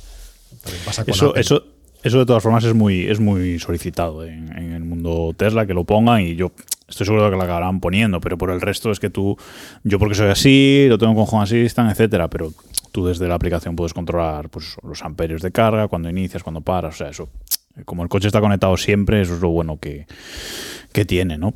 Pero bueno, por ponerle alguna, alguna quejita. Una cosa que sí que me gusta mucho de Tesla es la, la API que, que tiene y que ofrece a terceros y toda la comunidad de desarrollo que hay, que hay alrededor de, Por de ahora. esto, ¿no? Porque Que está Elon, ¿Cómo? muy, está Elon muy de cortar. Ah, bueno, claro. El Sí, acceso sí, a las sí, está APIs muy por cortar terceros. APIs. Ojo, ¿eh? Sí, sí, sí, sí, sí, sí. Que nos ha dejado Sí, sin, sí.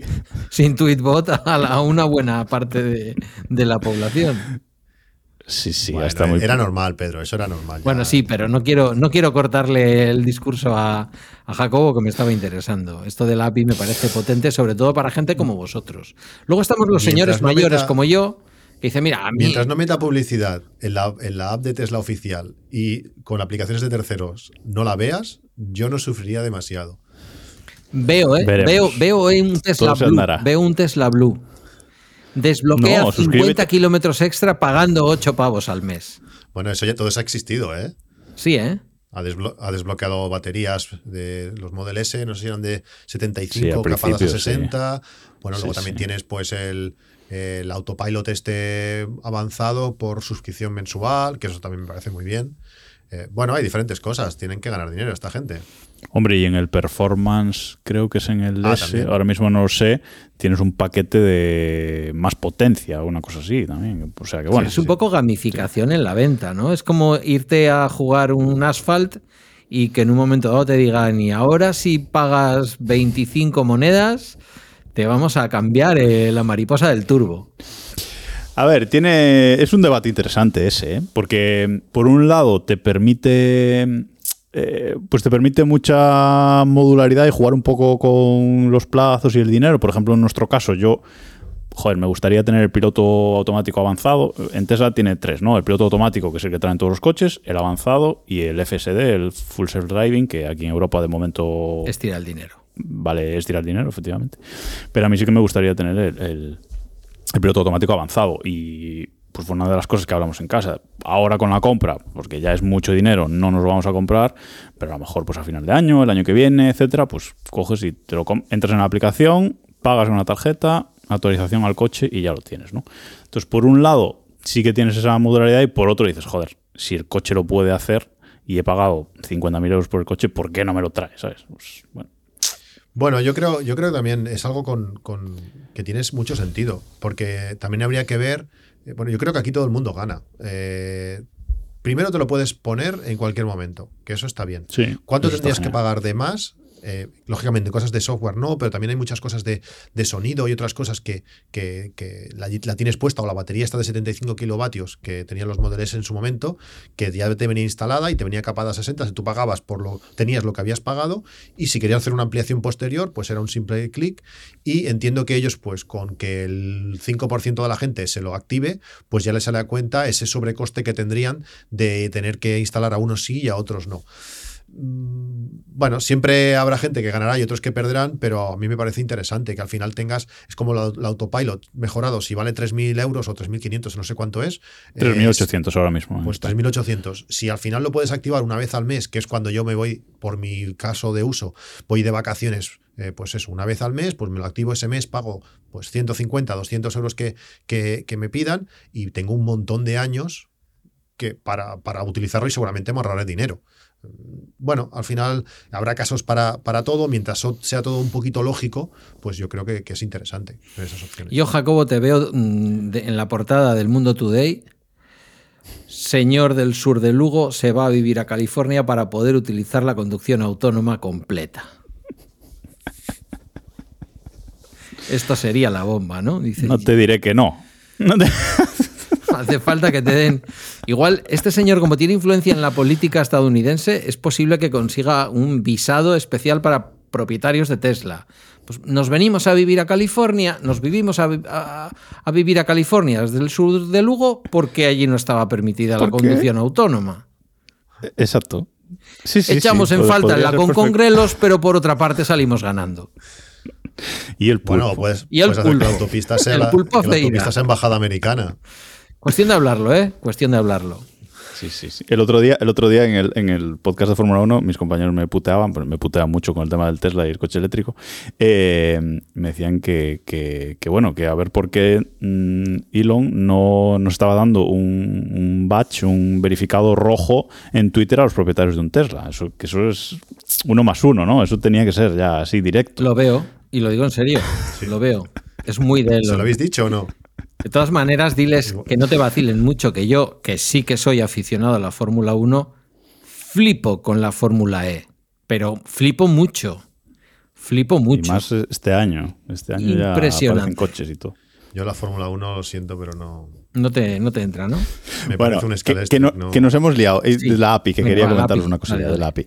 Eh, que la API, aparte de la integración esa Eso con es Home hostia. Assistant, que ya, le, que ya le he enseñado ahí a, a Cristian un montón de parámetros, sensores, etcétera, que, que te da. Lloré, lloré durante media hora cuando vi algunas cosas como abrir la puerta y otras. Tú vete sí, vendiendo, abrir vete los- vendiendo el mí. Mi mujer, ¿qué te malet- pasa? Digo, ven para aquí, abrázame y vamos a llorar juntos. Abrir la puerta, los maleteros, mm, poner los, la calefacción de los asientos, todo. Lo puedes, todo lo que puedes controlar desde la aplicación propia de Tesla lo puedes controlar desde Home Assistant, incluso más cosas. Con lo cual está muy bien que la API sea tan, tan abierta. Y luego está Bueno, muy bien. piensa que el Seat Mita casi que también, porque como hace tan pocas cosas, pues Claro, todo lo que hace está- claro, lo casi, puedes- menos abrir la puerta, todo lo demás lo puedes hacer desde la app. Sí, pero todo eso Pero que me lo- estáis contando huele a hackeable. No, No. no, no, Eso hay una No, no, clave no. así de no sé. No, no. Vale, eso vale, está vale. bastante bien. ¿Sabes los de, lo de me autentico, lo de inicio sesión con Google de las web? Pues esto es igual, ¿no? Es un sistema de token de no das tu usuario y tu contraseña en ningún momento y esas Vale, cosas. vale, Vale, Pues se queda bastante miedo, ¿eh? Si dices, Sí, "Ostras, hombre. Esto como un día lo. Como un día entren ahí, pues oye, cuidado. Pero lo que iba es que hay muchas, aparte de eso de Home Assistant, etcétera, hay un montón de aplicaciones en la, en la para iOS, por ejemplo, y hay dos especialmente, una que se llama Tesi, con dos S, tesie.com, que es, ah, bueno, es una web también, puedes ver los datos en, en la web, y esa utiliza la API también para el control, también te manda notificaciones, etcétera, pero te da eh, estadísticas muy chulas del coche, ya sin, sin entrar en que en Home Assistant también las puedo cocinar yo y acabar teniéndolas también chulas, y lo haré, pero te da una serie de estadísticas eh, muy guays, eh, la verdad. Te dice, por ejemplo, eh, estaba viendo ahora, el la eficiencia del coche según la temperatura que haga, ¿no? Entonces tú le pones, pues en el último mes y te dice, entre 0 y 5 grados el coche te gasta de media, pues en mi caso, lo estoy viendo ahora en tiempo real, entre 0 y 5 grados el coche te gasta de media 218 eh, vatios hora por kilómetro. De la marinera, ¿eh? Pero, ¿a qué velo- eso, ¿Eso a qué velocidad? Claro, es que yo pienso que tengo el coche desde hace nueve días eh, y desde hace. El coche tiene 1550 kilómetros ya y la mayoría son por- han sido por autovía. eh, porque ha sido pues volver de Madrid con él, luego estos viajes a Coruña que os digo que tengo que hacer, etcétera. Entonces, el 95% ha sido autovía y a 120. Ya te digo que no nos hemos querido cortar. Entonces, tened en cuenta ese, ese- esos datos. ¿no?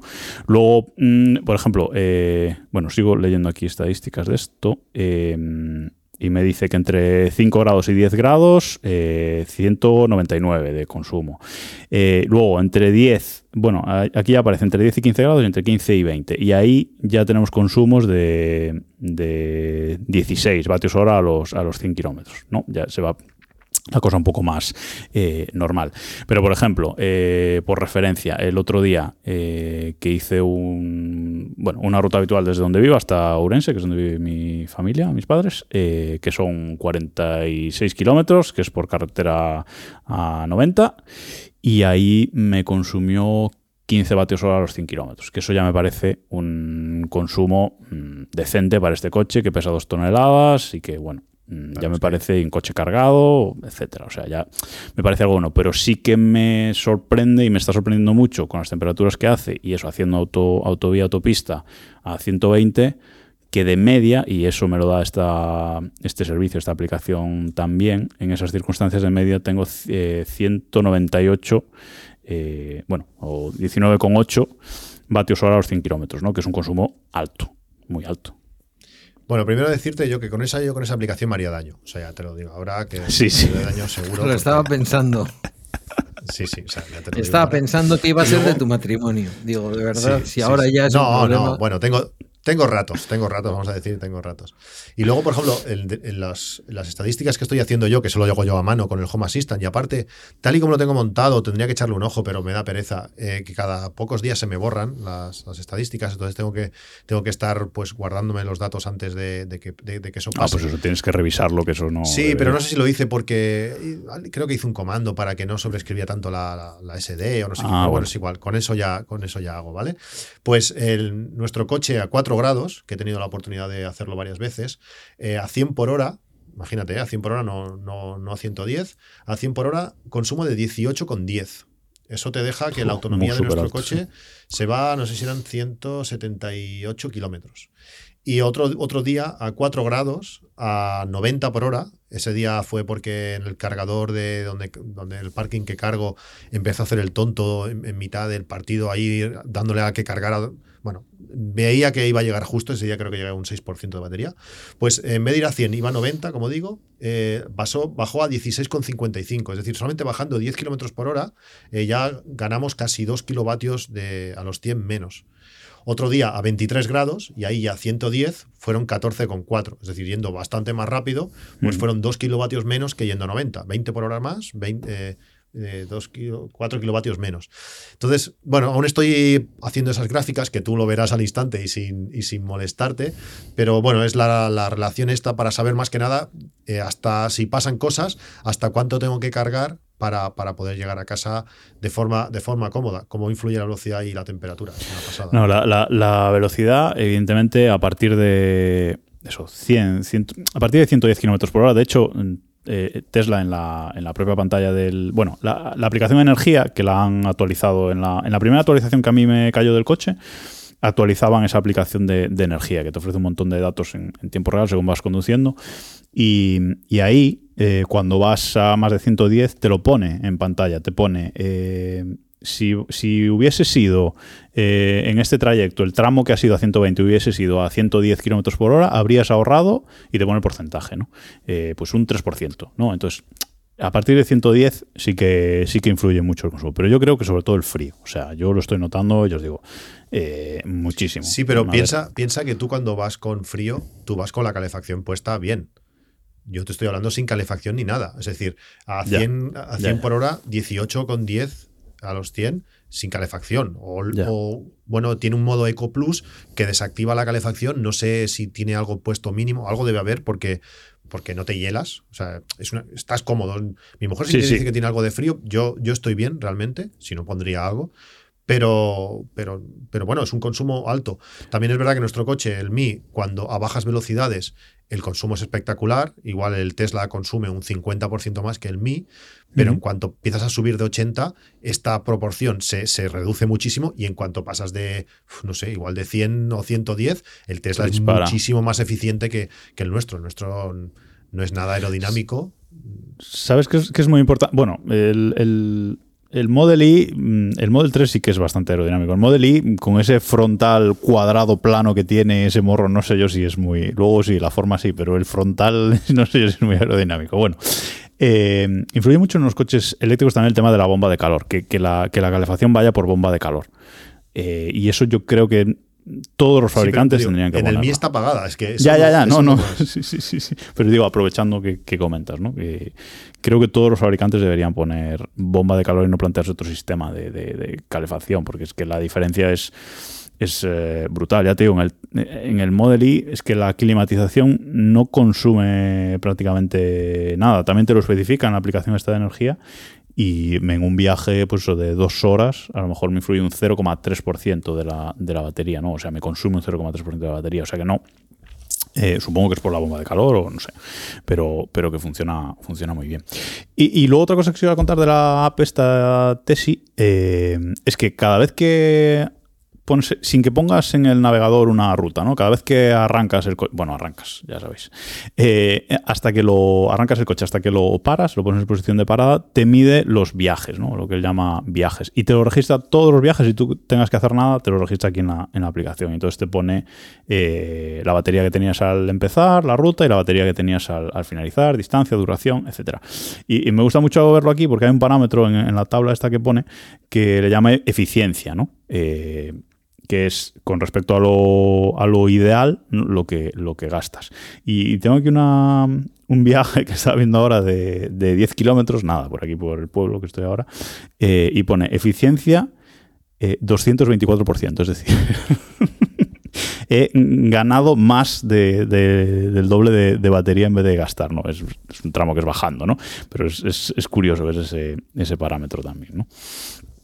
Sí, es una de las cosas que sorprende de los coches eléctricos, que cuando fuimos a Andorra, arriba del todo, a Paz de la Casa, que sales de arriba más o menos cargado y llegas abajo con mucha más batería de lo que de lo que ha salido. Es algo que sí, que tiene su lógica, que lo sabes, pero cuando lo, cuando lo ves... Cuando lo vives es genial. Sí, sí, sor sorprende, sí, sí, sí. Y una cosa que a ti te encantaría, Cristian, tú no tienes el Apple Watch con LT al final, ¿no? Te, te, lo tengo, pero sigo esperando de... Ah, pero no, de... es verdad, Pepefon. Sí, bueno, en fin. que ya, ya, ya casi lo tienen, dicen, que ya... sí, sí, ya para 2025, cuando vendas el... Años el... pidiéndole que se pase a O2, no me hace ni caso. No, no, no nos hace caso ninguno, ¿eh? Yo no, también no, se lo no, ya ahora seguro ya no lo voy a hacer. Bueno, pues hay una. La mayoría de estas aplicaciones de control del, del Tesla tienen su companion de Apple Watch. Pero todas, o la gran mayoría, todas las que yo conozco, si no tienes el iPhone cerca, no, no funciona incluso por, por LTE. Pero hay una que se llama Watch for Tesla o algo así, que sí que funciona independiente. Es una aplicación independiente en el reloj y tú desde el reloj pues eh, puedes usar el reloj incluso como llave eh, tú en el Tesla no llevas, o sea, no llevas llave, llevas, bueno, yo llevo la tarjeta por si acaso se me acaba la batería del teléfono, pero llevas el teléfono en el bolsillo, te acercas, lo abres y entras en el coche. Eso, bueno, ya no solo en Tesla, eso pasa con muchos coches. Eh, pero si se te acaba la batería o no llevas el teléfono encima o lo que sea, con esta aplicación sí que es verdad que tienes que abrirla y ponerla en primer plano, pero la puedes usar como llave del coche.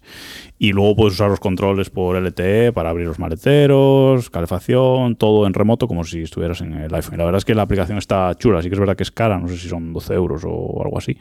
Pero bueno, es la única, digamos, que funciona independiente en el, en el reloj y eso es, es genial tenerlo también. Bueno, nuestro coche no tiene apertura sin llave ni nada que se le parezca. No, eso no. Bueno, pero porque Volkswagen cogió lo que tenía y dijo, le meto batería y para adelante. Tal cual, tal cual. Eh, le puso un par de cosas para pasar el, el Euroncap pues, que subiera un poco más, si, para no ser un cero, pues tener un 3, no sé cuánto tenía el coche cuando se puso a la venta. Pero bueno, algunas de estas cosas, pues con Home Assistant sí que tengo que tener el teléfono al lado, pues tengo complicaciones con cuando el coche está cargando, en todo momento puedo ver la batería del Mi a cuánto está, cuando está cargando puedo ver a qué potencia está cargando. Bueno, he hecho algunas cositas, eh, no, lógicamente no llega al nivel de lo que el Tesla permite, pero bueno, está bien que ahora poder mirar así un golpe de vista y ver que ahora el coche está al 55% de batería, pues eso, eso está bien. Es otra de las cosas, Pedro, que podrías hacer si te pusieras una Raspberry Pi en tu vida. Me pilla mayor.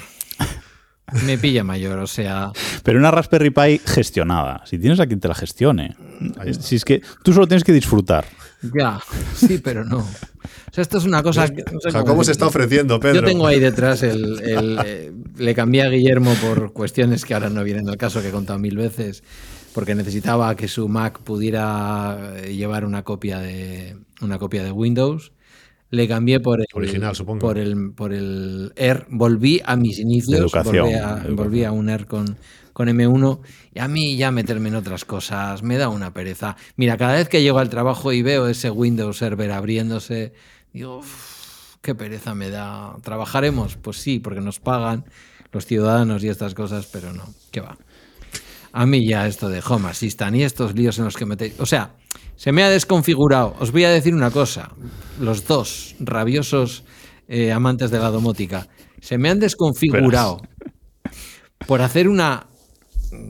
Iba a decir una cosa políticamente incorrecta, me voy a callar, que luego dicen que no hay autocensura. Por hacer una gilipollez, como fue mm, decir que mi domicilio estaba en Park Slope, en, en Brooklyn, para que me pudiera bajar eh, al. ¿Cómo se llama el cacharro este de. Ah, eh, el stick, el, Fire Stick. Para poder, bajarme ahí la aplicación de HBO Max, que no está disponible de manera normal, me hice pasar por un señor estadounidense, ¿vale? Porque necesitaba instalarme otras cosas para ver fútbol que ahora no vienen al caso ni se pueden decir. Cosa que no podía en la Apple TV. Le dije a Amazon, que era un señor que vivía en la dirección de la biblioteca pública de Brooklyn, se me desconfiguraron todos los altavoces de Alexa, lo puedo decir bien alto porque en mi casa se llaman de otra manera. Y ya no me, no me entienden ni me apagan las luces. Digo, me tengo que poner a, a reactivar todo esto. ¡Qué pereza! O sea, quiero decir, es así. Yo espero que lleguéis a los 55, voy a cumplir yo en tres semanas, que lleguéis con un poquito más de presencia de ánimo que yo. Pero que no, que esto no es una cosa que no. No, y fíjate que, en fin, yo ya viendo eh, las cosas que tenía este buen hombre eh, Jacobo en su, en su web, ya he visto que os habéis hecho ahí un tejemaneje de cosas y de informaciones, porque algunas de las cosas que le escucho a Cristian y que me cuenta cada vez que nos juntamos, ya veo que están mal influidas por ti, o al revés, no lo sé. Y, viceversa. Sí, sí, sí. Y he dicho.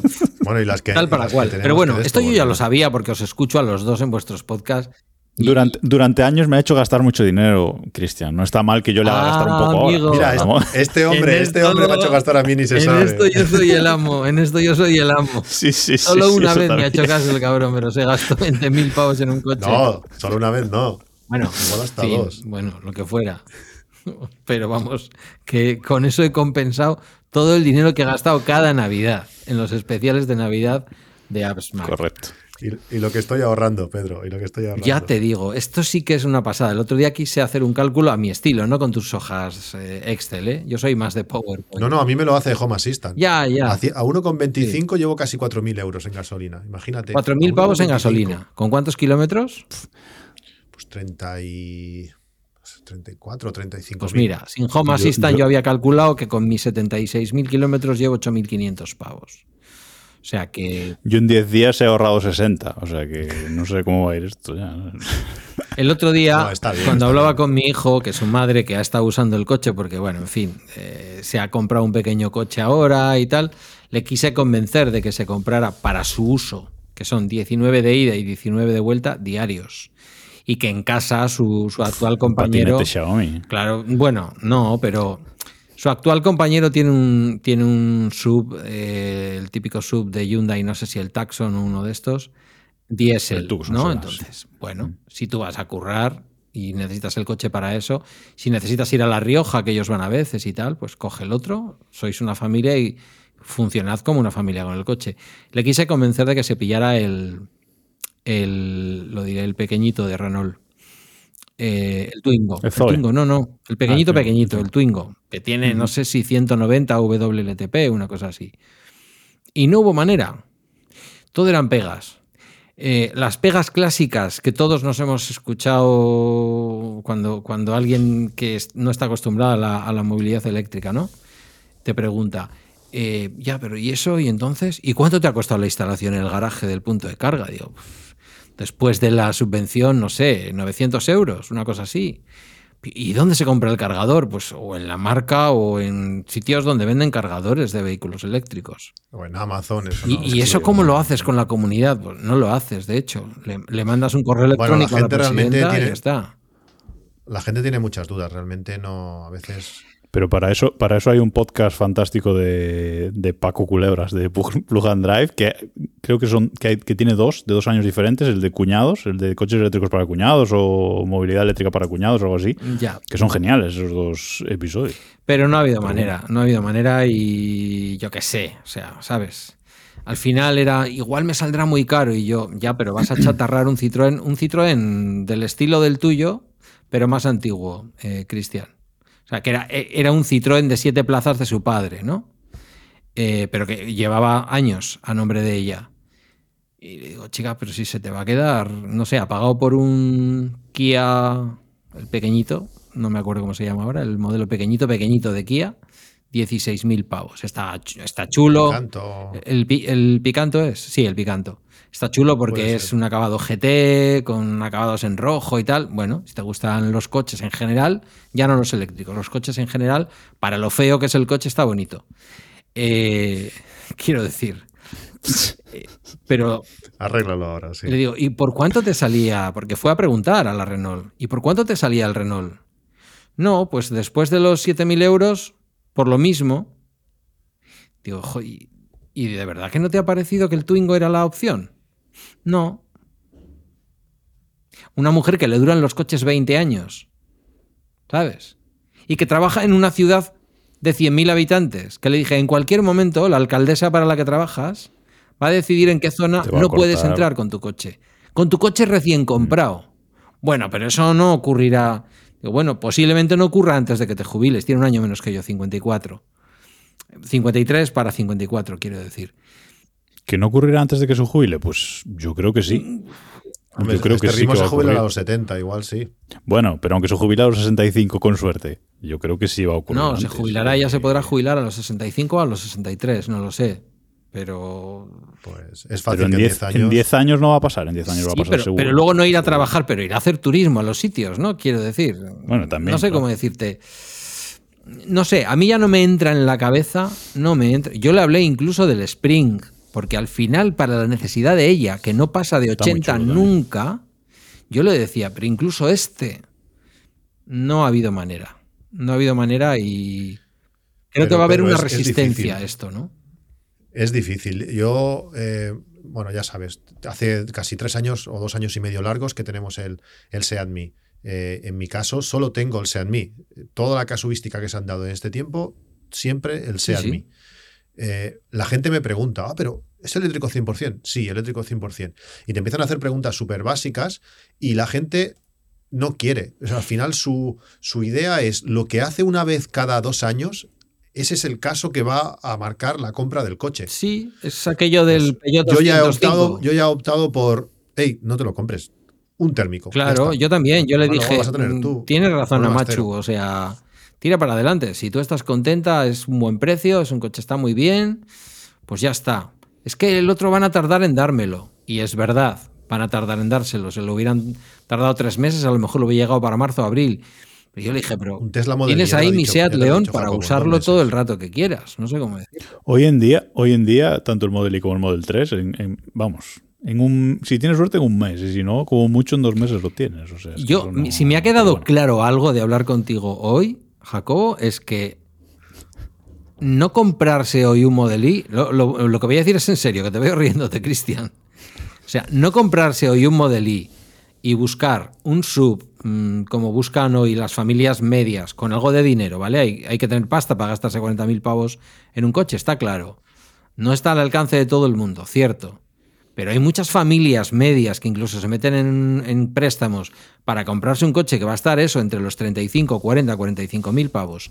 Comprarse algo así y no comprarse un Model Y, me da igual, o uno similar, ¿vale? Me da igual, el Kia, el, el, pero Pedro, es más, No, no, en precio, en precio te vas a, tocar mucho más pagado Jacobo, eso ya ahí no. Pero como te compres cualquier coche que sea 10.000 euros más barato a los tipos de interés financiado que te dan los concesionarios, te va a salir más barato el Tesla, ¿eh? sí, eso también hay que mirarlo. Sí, porque luego por las carreteras, y que me perdone, ¿eh? que nadie se dé por ofendido, pero por la carretera vemos mucho Audi, vemos mucho BMW, pero el 90% son o coches de empresa o coches en donde la gente está pagando una letra del copón por el coche. Quiero decir que tampoco en España hay tanta gente que conduce de su propio salario un BMW, un Audi o un Mercedes. Hay mucho coche de empresa y hay mucho coche que está financiado.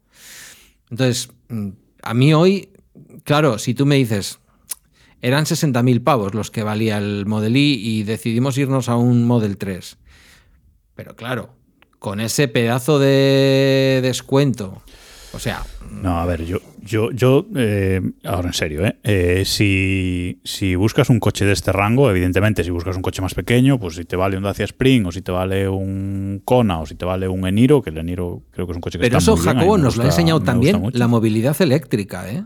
Quiero decir, la movilidad eléctrica ha traído a España un, un funcionamiento que yo veo mucho en el sur de Francia, de que si yo necesito un Twingo porque vivo a 15 kilómetros de mi trabajo y lo uso para trabajar, porque en casa tenemos luego otro coche más, más grande para viajar, no, tenemos un coche para viajar y luego además yo quiero comprarme, no sé, pues un Seat León, no voy a poner un supercoche.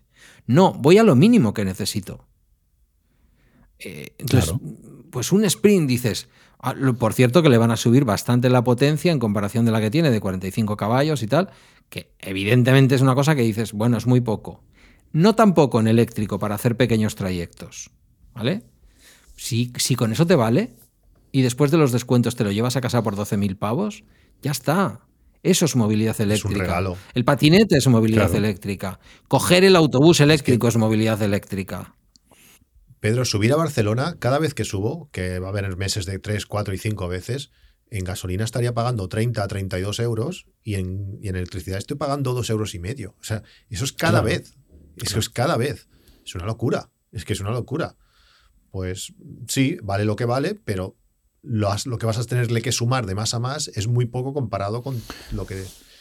Yo en, otro, yo en otros, yo os lo digo, en otros eh, sectores de, coches, eh, pues puede haber más, más debate. Ahora, si buscas un sub eh, de estas características de tamaño, un sub eh, grande de 4 metros y medio, 2 metros de ancho, etcétera. Bueno, que Tesla es de los más anchos que hay, pero bueno.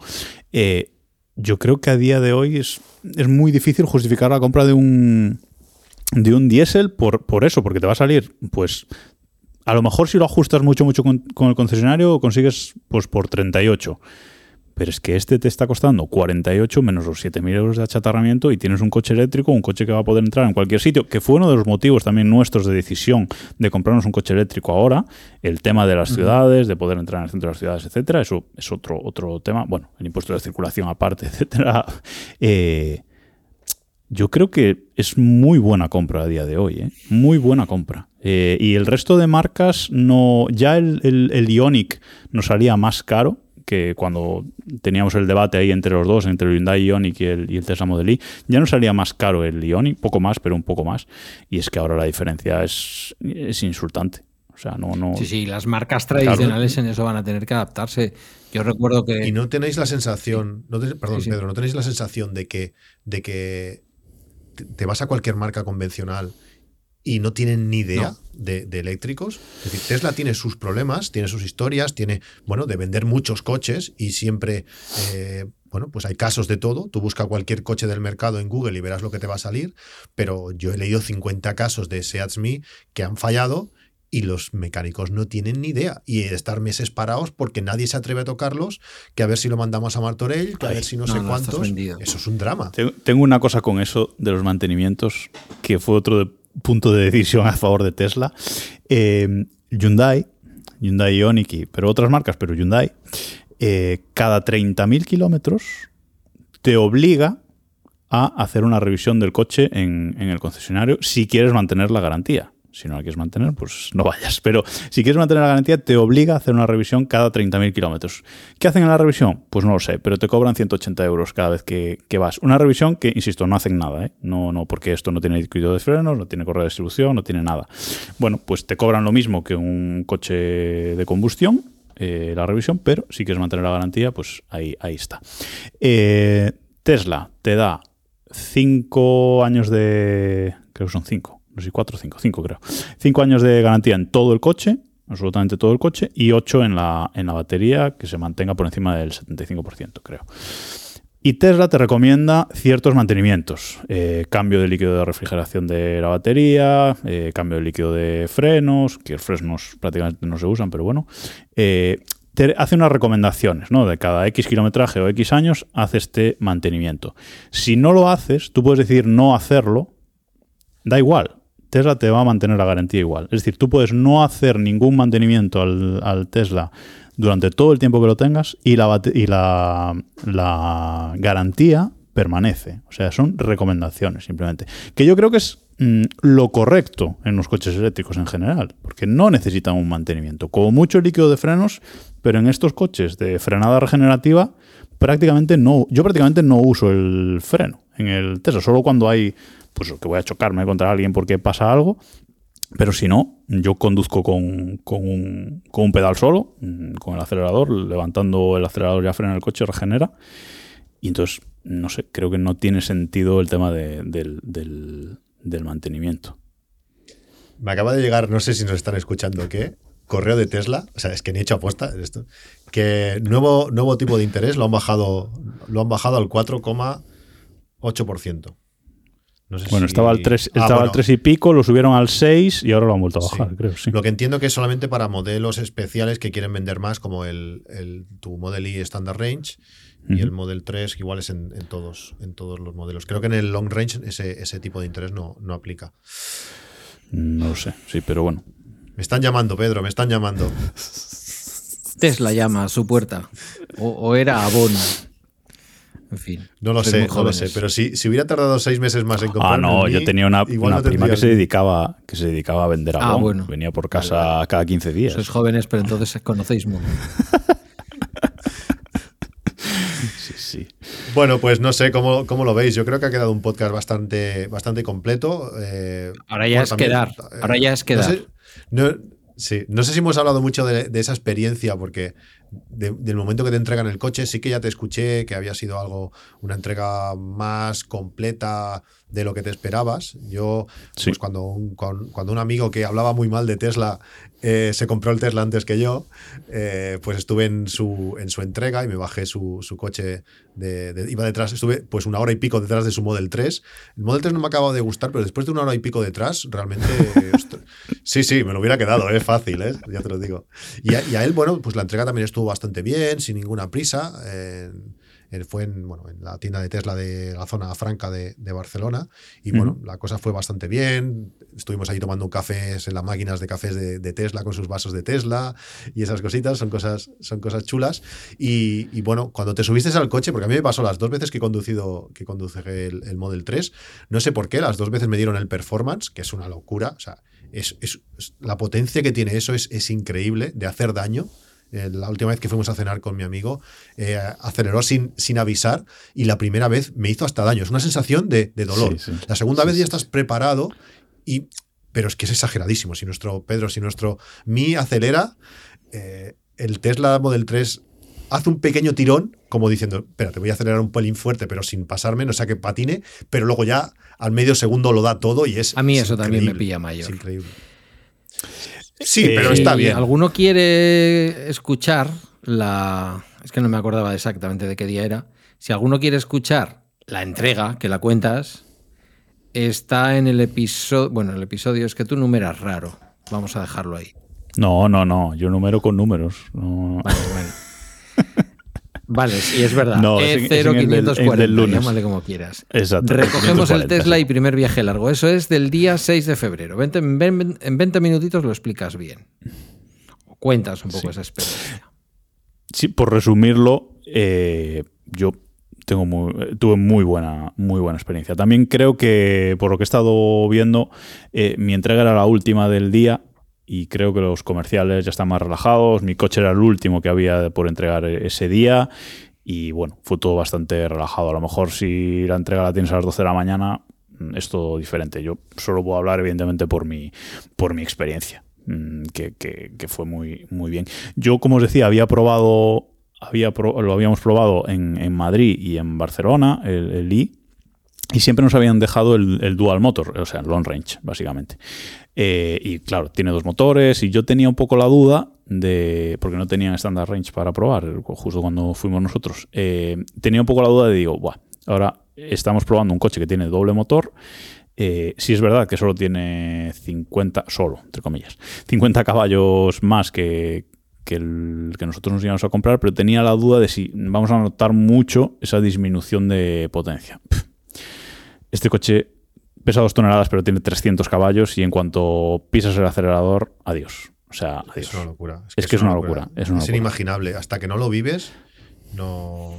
Y encima, yo el primer performance que probé, lo probé aquí en donde está el supercargador de, Tarragona, que está en la Canoja, donde, donde yo he vivido toda la vida, que es, un hotel así bastante chulo, se llama La Boella, que tienen allí como unos campos de, de uva y es un caminito súper estrecho, entonces dimos toda la vuelta por la autovía, todo el rollo, y cuando llegamos a ese entradero, que igual hay 200 metros de camino entre olivos, me dijo el tío, pisalera. Para y dale. A tope, a tope. Y bueno, parecía que íbamos a despegar, como si fuese el modo plight, aquello se hizo estrecho y dices, madre mía, nos matamos, o sea, es que nos matamos. Es, increíble lo que acelera Pedro. Si no lo has probado nunca, eso es como, como subirte al Además, ahora, ahora hay un, un centro de Tesla en Bilbao. Te queda cerca, ¿eh? Me queda tan cerca como que si no fuera porque voy por autopista a mi trabajo, si yo me salgo en Durango o me salgo en Amorebieta, paso exactamente por delante. Por la autopista paso pues por detrás, pero sería solamente al volver salirme en Durango y cuando digo pasar por delante es pasar por delante. Si un coche saliera de la carretera para entrar al concesionario, yo tendría que frenar. Pues vas a la web tesla.com barra es y ahí reservar una prueba y te reservas ahí en la web un horario y te vas un día. Aunque, solo, aunque no te lo pienses en comprar para nada, pero solo por la experiencia. Yo tengo que probar el modelo porque lo que pasa es que no sé, no sé qué distancia me dejan hacer con el coche. Porque mi hermano mi hermano se lo llevó, mi hermano se lo llevó a su casa, pero claro, yo de- del concesionario hasta mi casa, pues tengo eso, 250 kilómetros ir y volver. No sé si sería, porque me gustaría probarlo de meter en mi parking, no sé si sería suficiente.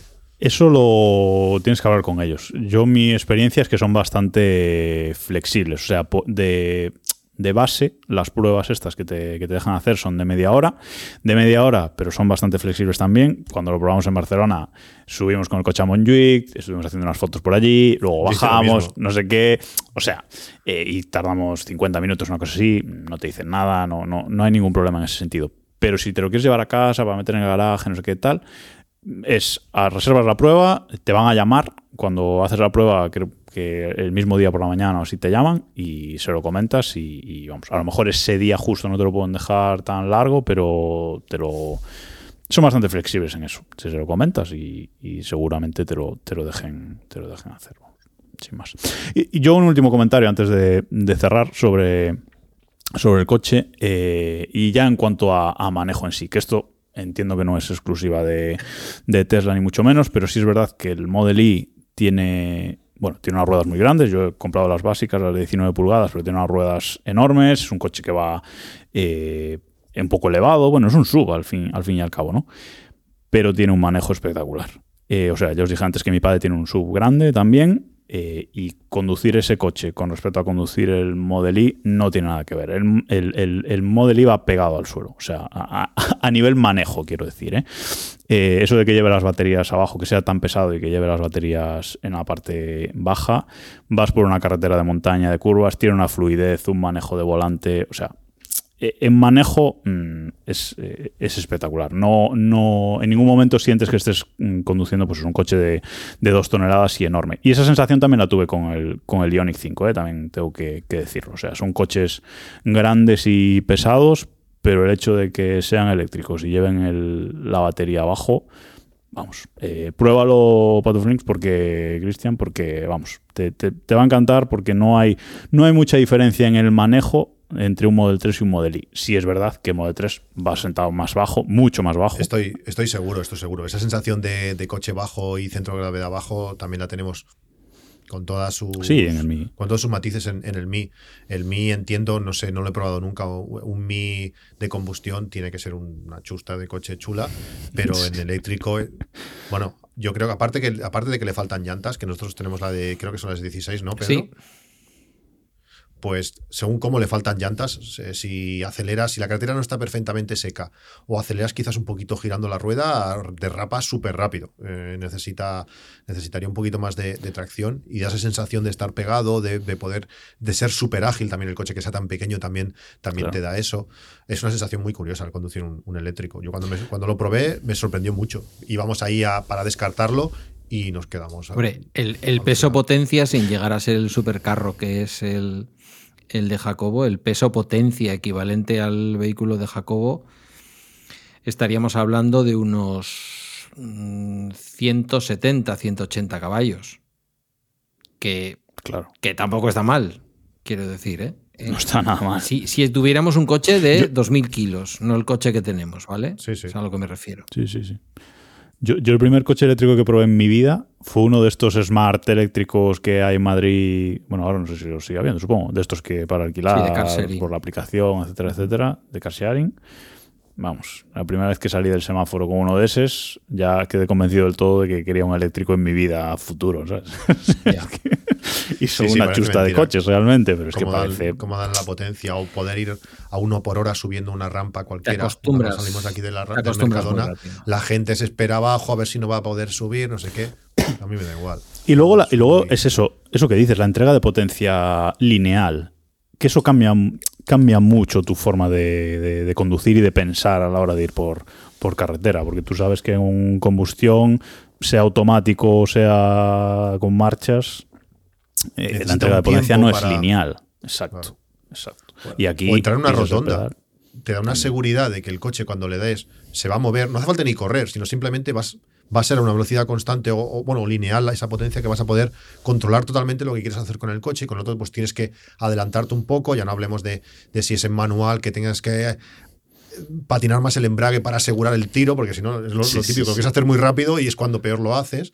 Pues esto es no sé, a mí fue eso, eso fue, una rotonda fue lo que me hizo vender mi, mi Citroën. Es- después de un mes de tener el, el Mi, cogí el Citroën y dije, Hasta luego. este no, sí, sí. A ver cuánto tardamos nosotros en vender el, el Golf. Eso te lo iba a preguntar antes y daba por supuesto que el que se vendía era el golf. No me digas por qué. Eh, a ver, nosotros ya te teníamos un polo y un golf. Hemos vendido el polo. Además, está el mercado de segunda mano totalmente desbordadísimo. Eh, y lo he vendido, vamos, muy, muy bien. Increíble. Eh, y vendimos el polo y nos hemos quedado el golf por- básicamente porque es más era más nuevo. Ah, lo había entendido al revés. Pero- Había entendido que ibais a vender el golf. No, no, no, no. Teníamos el polo y el golf, vendimos el polo y compramos el Model I. Y ahora, pues no sé si durará mucho el golf en casa, realmente. En mi caso, Cristian lo sabe, pues porque el crío iba a sacarse el carnet de conducir y todo lo demás. Pero yo estos días que he salido a darme un voltio por ahí con él, como digo, a parques tecnológicos y a sitios así, ya sé que no está permitido, pero bueno, un domingo un parque tecnológico está vacío. Eh, un coche que, pues a ver, que mi coche no es ningún deportivo, es un Seat León con un motor diésel, un coche familiar de 105 caballos, tal, pero yo estaba acostumbrado a una a sentir un dinamismo, un coche con un paso por curva con una media muy alta con respecto a los coches de su categoría para ser un vehículo normalito. Ostras, ahora lo cojo y parece que voy conduciendo una excavadora. Pero para sacarlo del garaje y todo, ¿sabes? Como preocupándome de los lados. Eso es verdad que mm, es, no es la conducción eléctrica, eso es la estrechez externa de nuestro, de nuestro mí, ¿no? Bueno, pero el, el- el ruido de ese motor también hace que dé esa sensación de tractor, ¿eh? Sí, también. que ahora lo notas mucho También, más. Claro, claro, claro. ¿El Golf vuestro es gasolina o es, o es diésel? Es diésel. Bueno, pues entonces ya sabes de lo que estamos hablando. Exacto. Bueno, y otras muchas cosas. Ya te digo, yo cuando voy a mi parking, está la gente. Hay, hay una mujer que tiene un Citroën, creo que es un C1, que lo aparca en un sitio que no sé cómo no lo ha rayado, porque tiene un palmo más entre columna y columna. Aparte, está en una posición extraña, no es una, una plaza normal. Pues esta mujer, cuando sube por la rampa, acelera a muerte. Sí, sí, es, es increíble. Y, y con el embrague ahí, ¡wow! para arriba, y dices, hola, hola, hola, y sube. ¡wow! Claro, yo luego llego yo con el mío, me subo, sin hacer nada de ruido. Bajas la ventana y te le dices, venga, hasta luego. Mientras te estás moviendo, no se oye nada y sales a la velocidad que haga falta. Es que es increíble. O sea, aún no estoy acostumbrado. Llevo dos, dos años y pico y aún no estoy acostumbrado a, a eso. Aparte de toda la peste que deja en, en el parking, que, que- que se ha Bueno, ido y entras tú y dices, esta mujer ha salido por lo menos hace un cuarto de hora. Es que, bueno, estamos chupando mucha porquería que no nos damos cuenta. Aquí unos años seremos conscientes de, de eso. Ya te van a contar luego todo lo que cuesta hacer las baterías, la escasez de litio.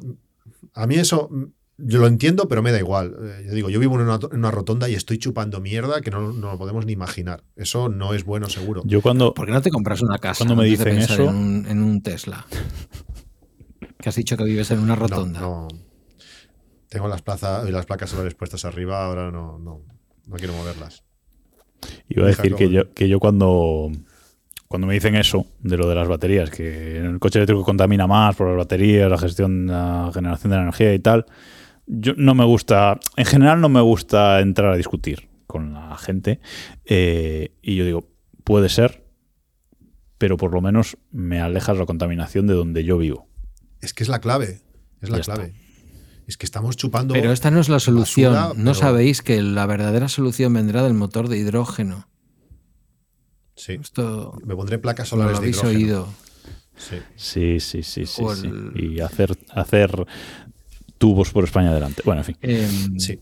Bueno, si no os parece mal, lo dejamos aquí. Sí, Sí. pero me has dejado preocupado dos ¿eh? lo de que vives en una rotonda. dos horas de Yo pensé que los niños los tenías bajo techo.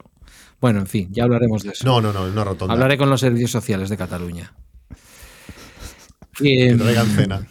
Jacobo, ¿qué decirte, muchacho? O sea, de imaginarte grabando con un, con un Apple Watch, na- nada que objetar, quiero decir, somos muy Apple Watch aquí. A verte ahí con un micrófono como las personas y escuchar ese vozarrón, pues encantados, ¿no? Eh, Cristian, ¿cómo lo ves? Bien, no sé, tenía ganas ya. Teníamos un podcast pendiente, él y yo, pero por ciertas cosas no se ha dado, bueno, culpa mía totalmente, está claro, pero tenemos, tenemos, que, tenemos que grabarlo, ya se lo he dicho que no le pega la cara que tiene con la voz esa que tiene, si no lo habéis visto... No sé por qué dices pues eso. mirarlo. No sé, no sé. Tiene la cara de chicarrón del no, norte, no joven, pega. guapo, una voz impresionante, varonil, y es exactamente lo que parece. No me quiero poner yo aquí muy queer esta tarde, pero es, es quiero decir, es el, es el guapo de los tres. Gracias.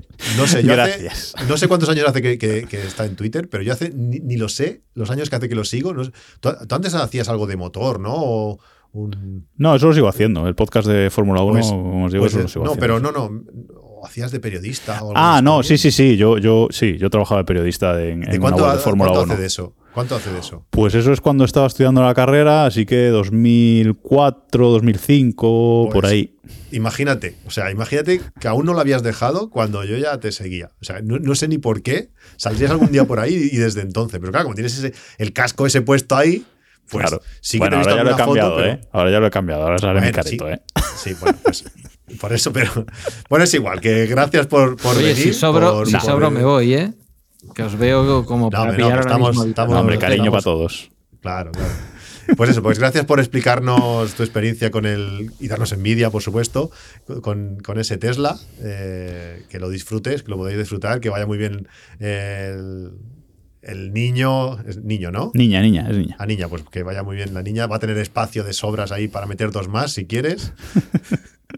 Y, y bueno, pues eso, ya, os lo contaré, y- ya os lo contaré. No, pues nada, muchísimas gracias, ¿eh? muchísimas gracias por vuestras palabras, por supuesto, y, y por invitarme, porque la verdad es que he estado súper a gusto y bueno, porque hay que seguir viviendo, si no estaría aquí otras dos horas con, con vosotros.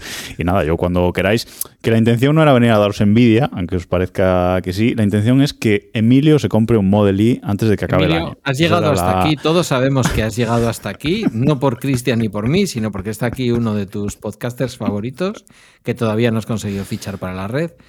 Haz el favor y hazle caso. O que se compre un, mi Model Y ya me lo compraré. eh, mi, Model, mi, mi Seat y ya me compraré el Model Y yo. Creo que no le caben ni- suficientes niños Para en el Rocío, pero para sí, ir a dar cuesta clases tener niños, hasta ¿cómo le saca ahora Cartagena. el mundo? Para Rocío, para ir a Cartagena, Claro. sí le da para ir y volver. Ah, pues mira, Perfectamente. perfecto. Ahí, ahí está. Ya Mucho está. mejor que el Nissan Leaf ese que tiene. Bueno, feo. queridos, Mm. eh, lo dicho, muchas gracias, Jacobo. Cristian, a ver si grabamos más a menudo, tío. Cuando tú digas, yo al final si no te lo digo yo no me lo dices. Digo, a ver si un día me lo un dice. poco. Y no. Era para vacilarte. Ya, ya lo sé, ya. Bueno, pues hasta aquí. Bueno, pues nada, un hasta placer. aquí el, no sé, creo que decimosexto podría ser episodio de eh, Mi Eléctrico, un podcast sobre la experiencia de dos propietarios de un SEAT Mi Eléctrico o Mi Electric, que contamos nuestras aventuras al volante, nuestros complementos y muchas otras cosas sobre la emergente realidad de la movilidad eléctrica. Hasta el próximo episodio.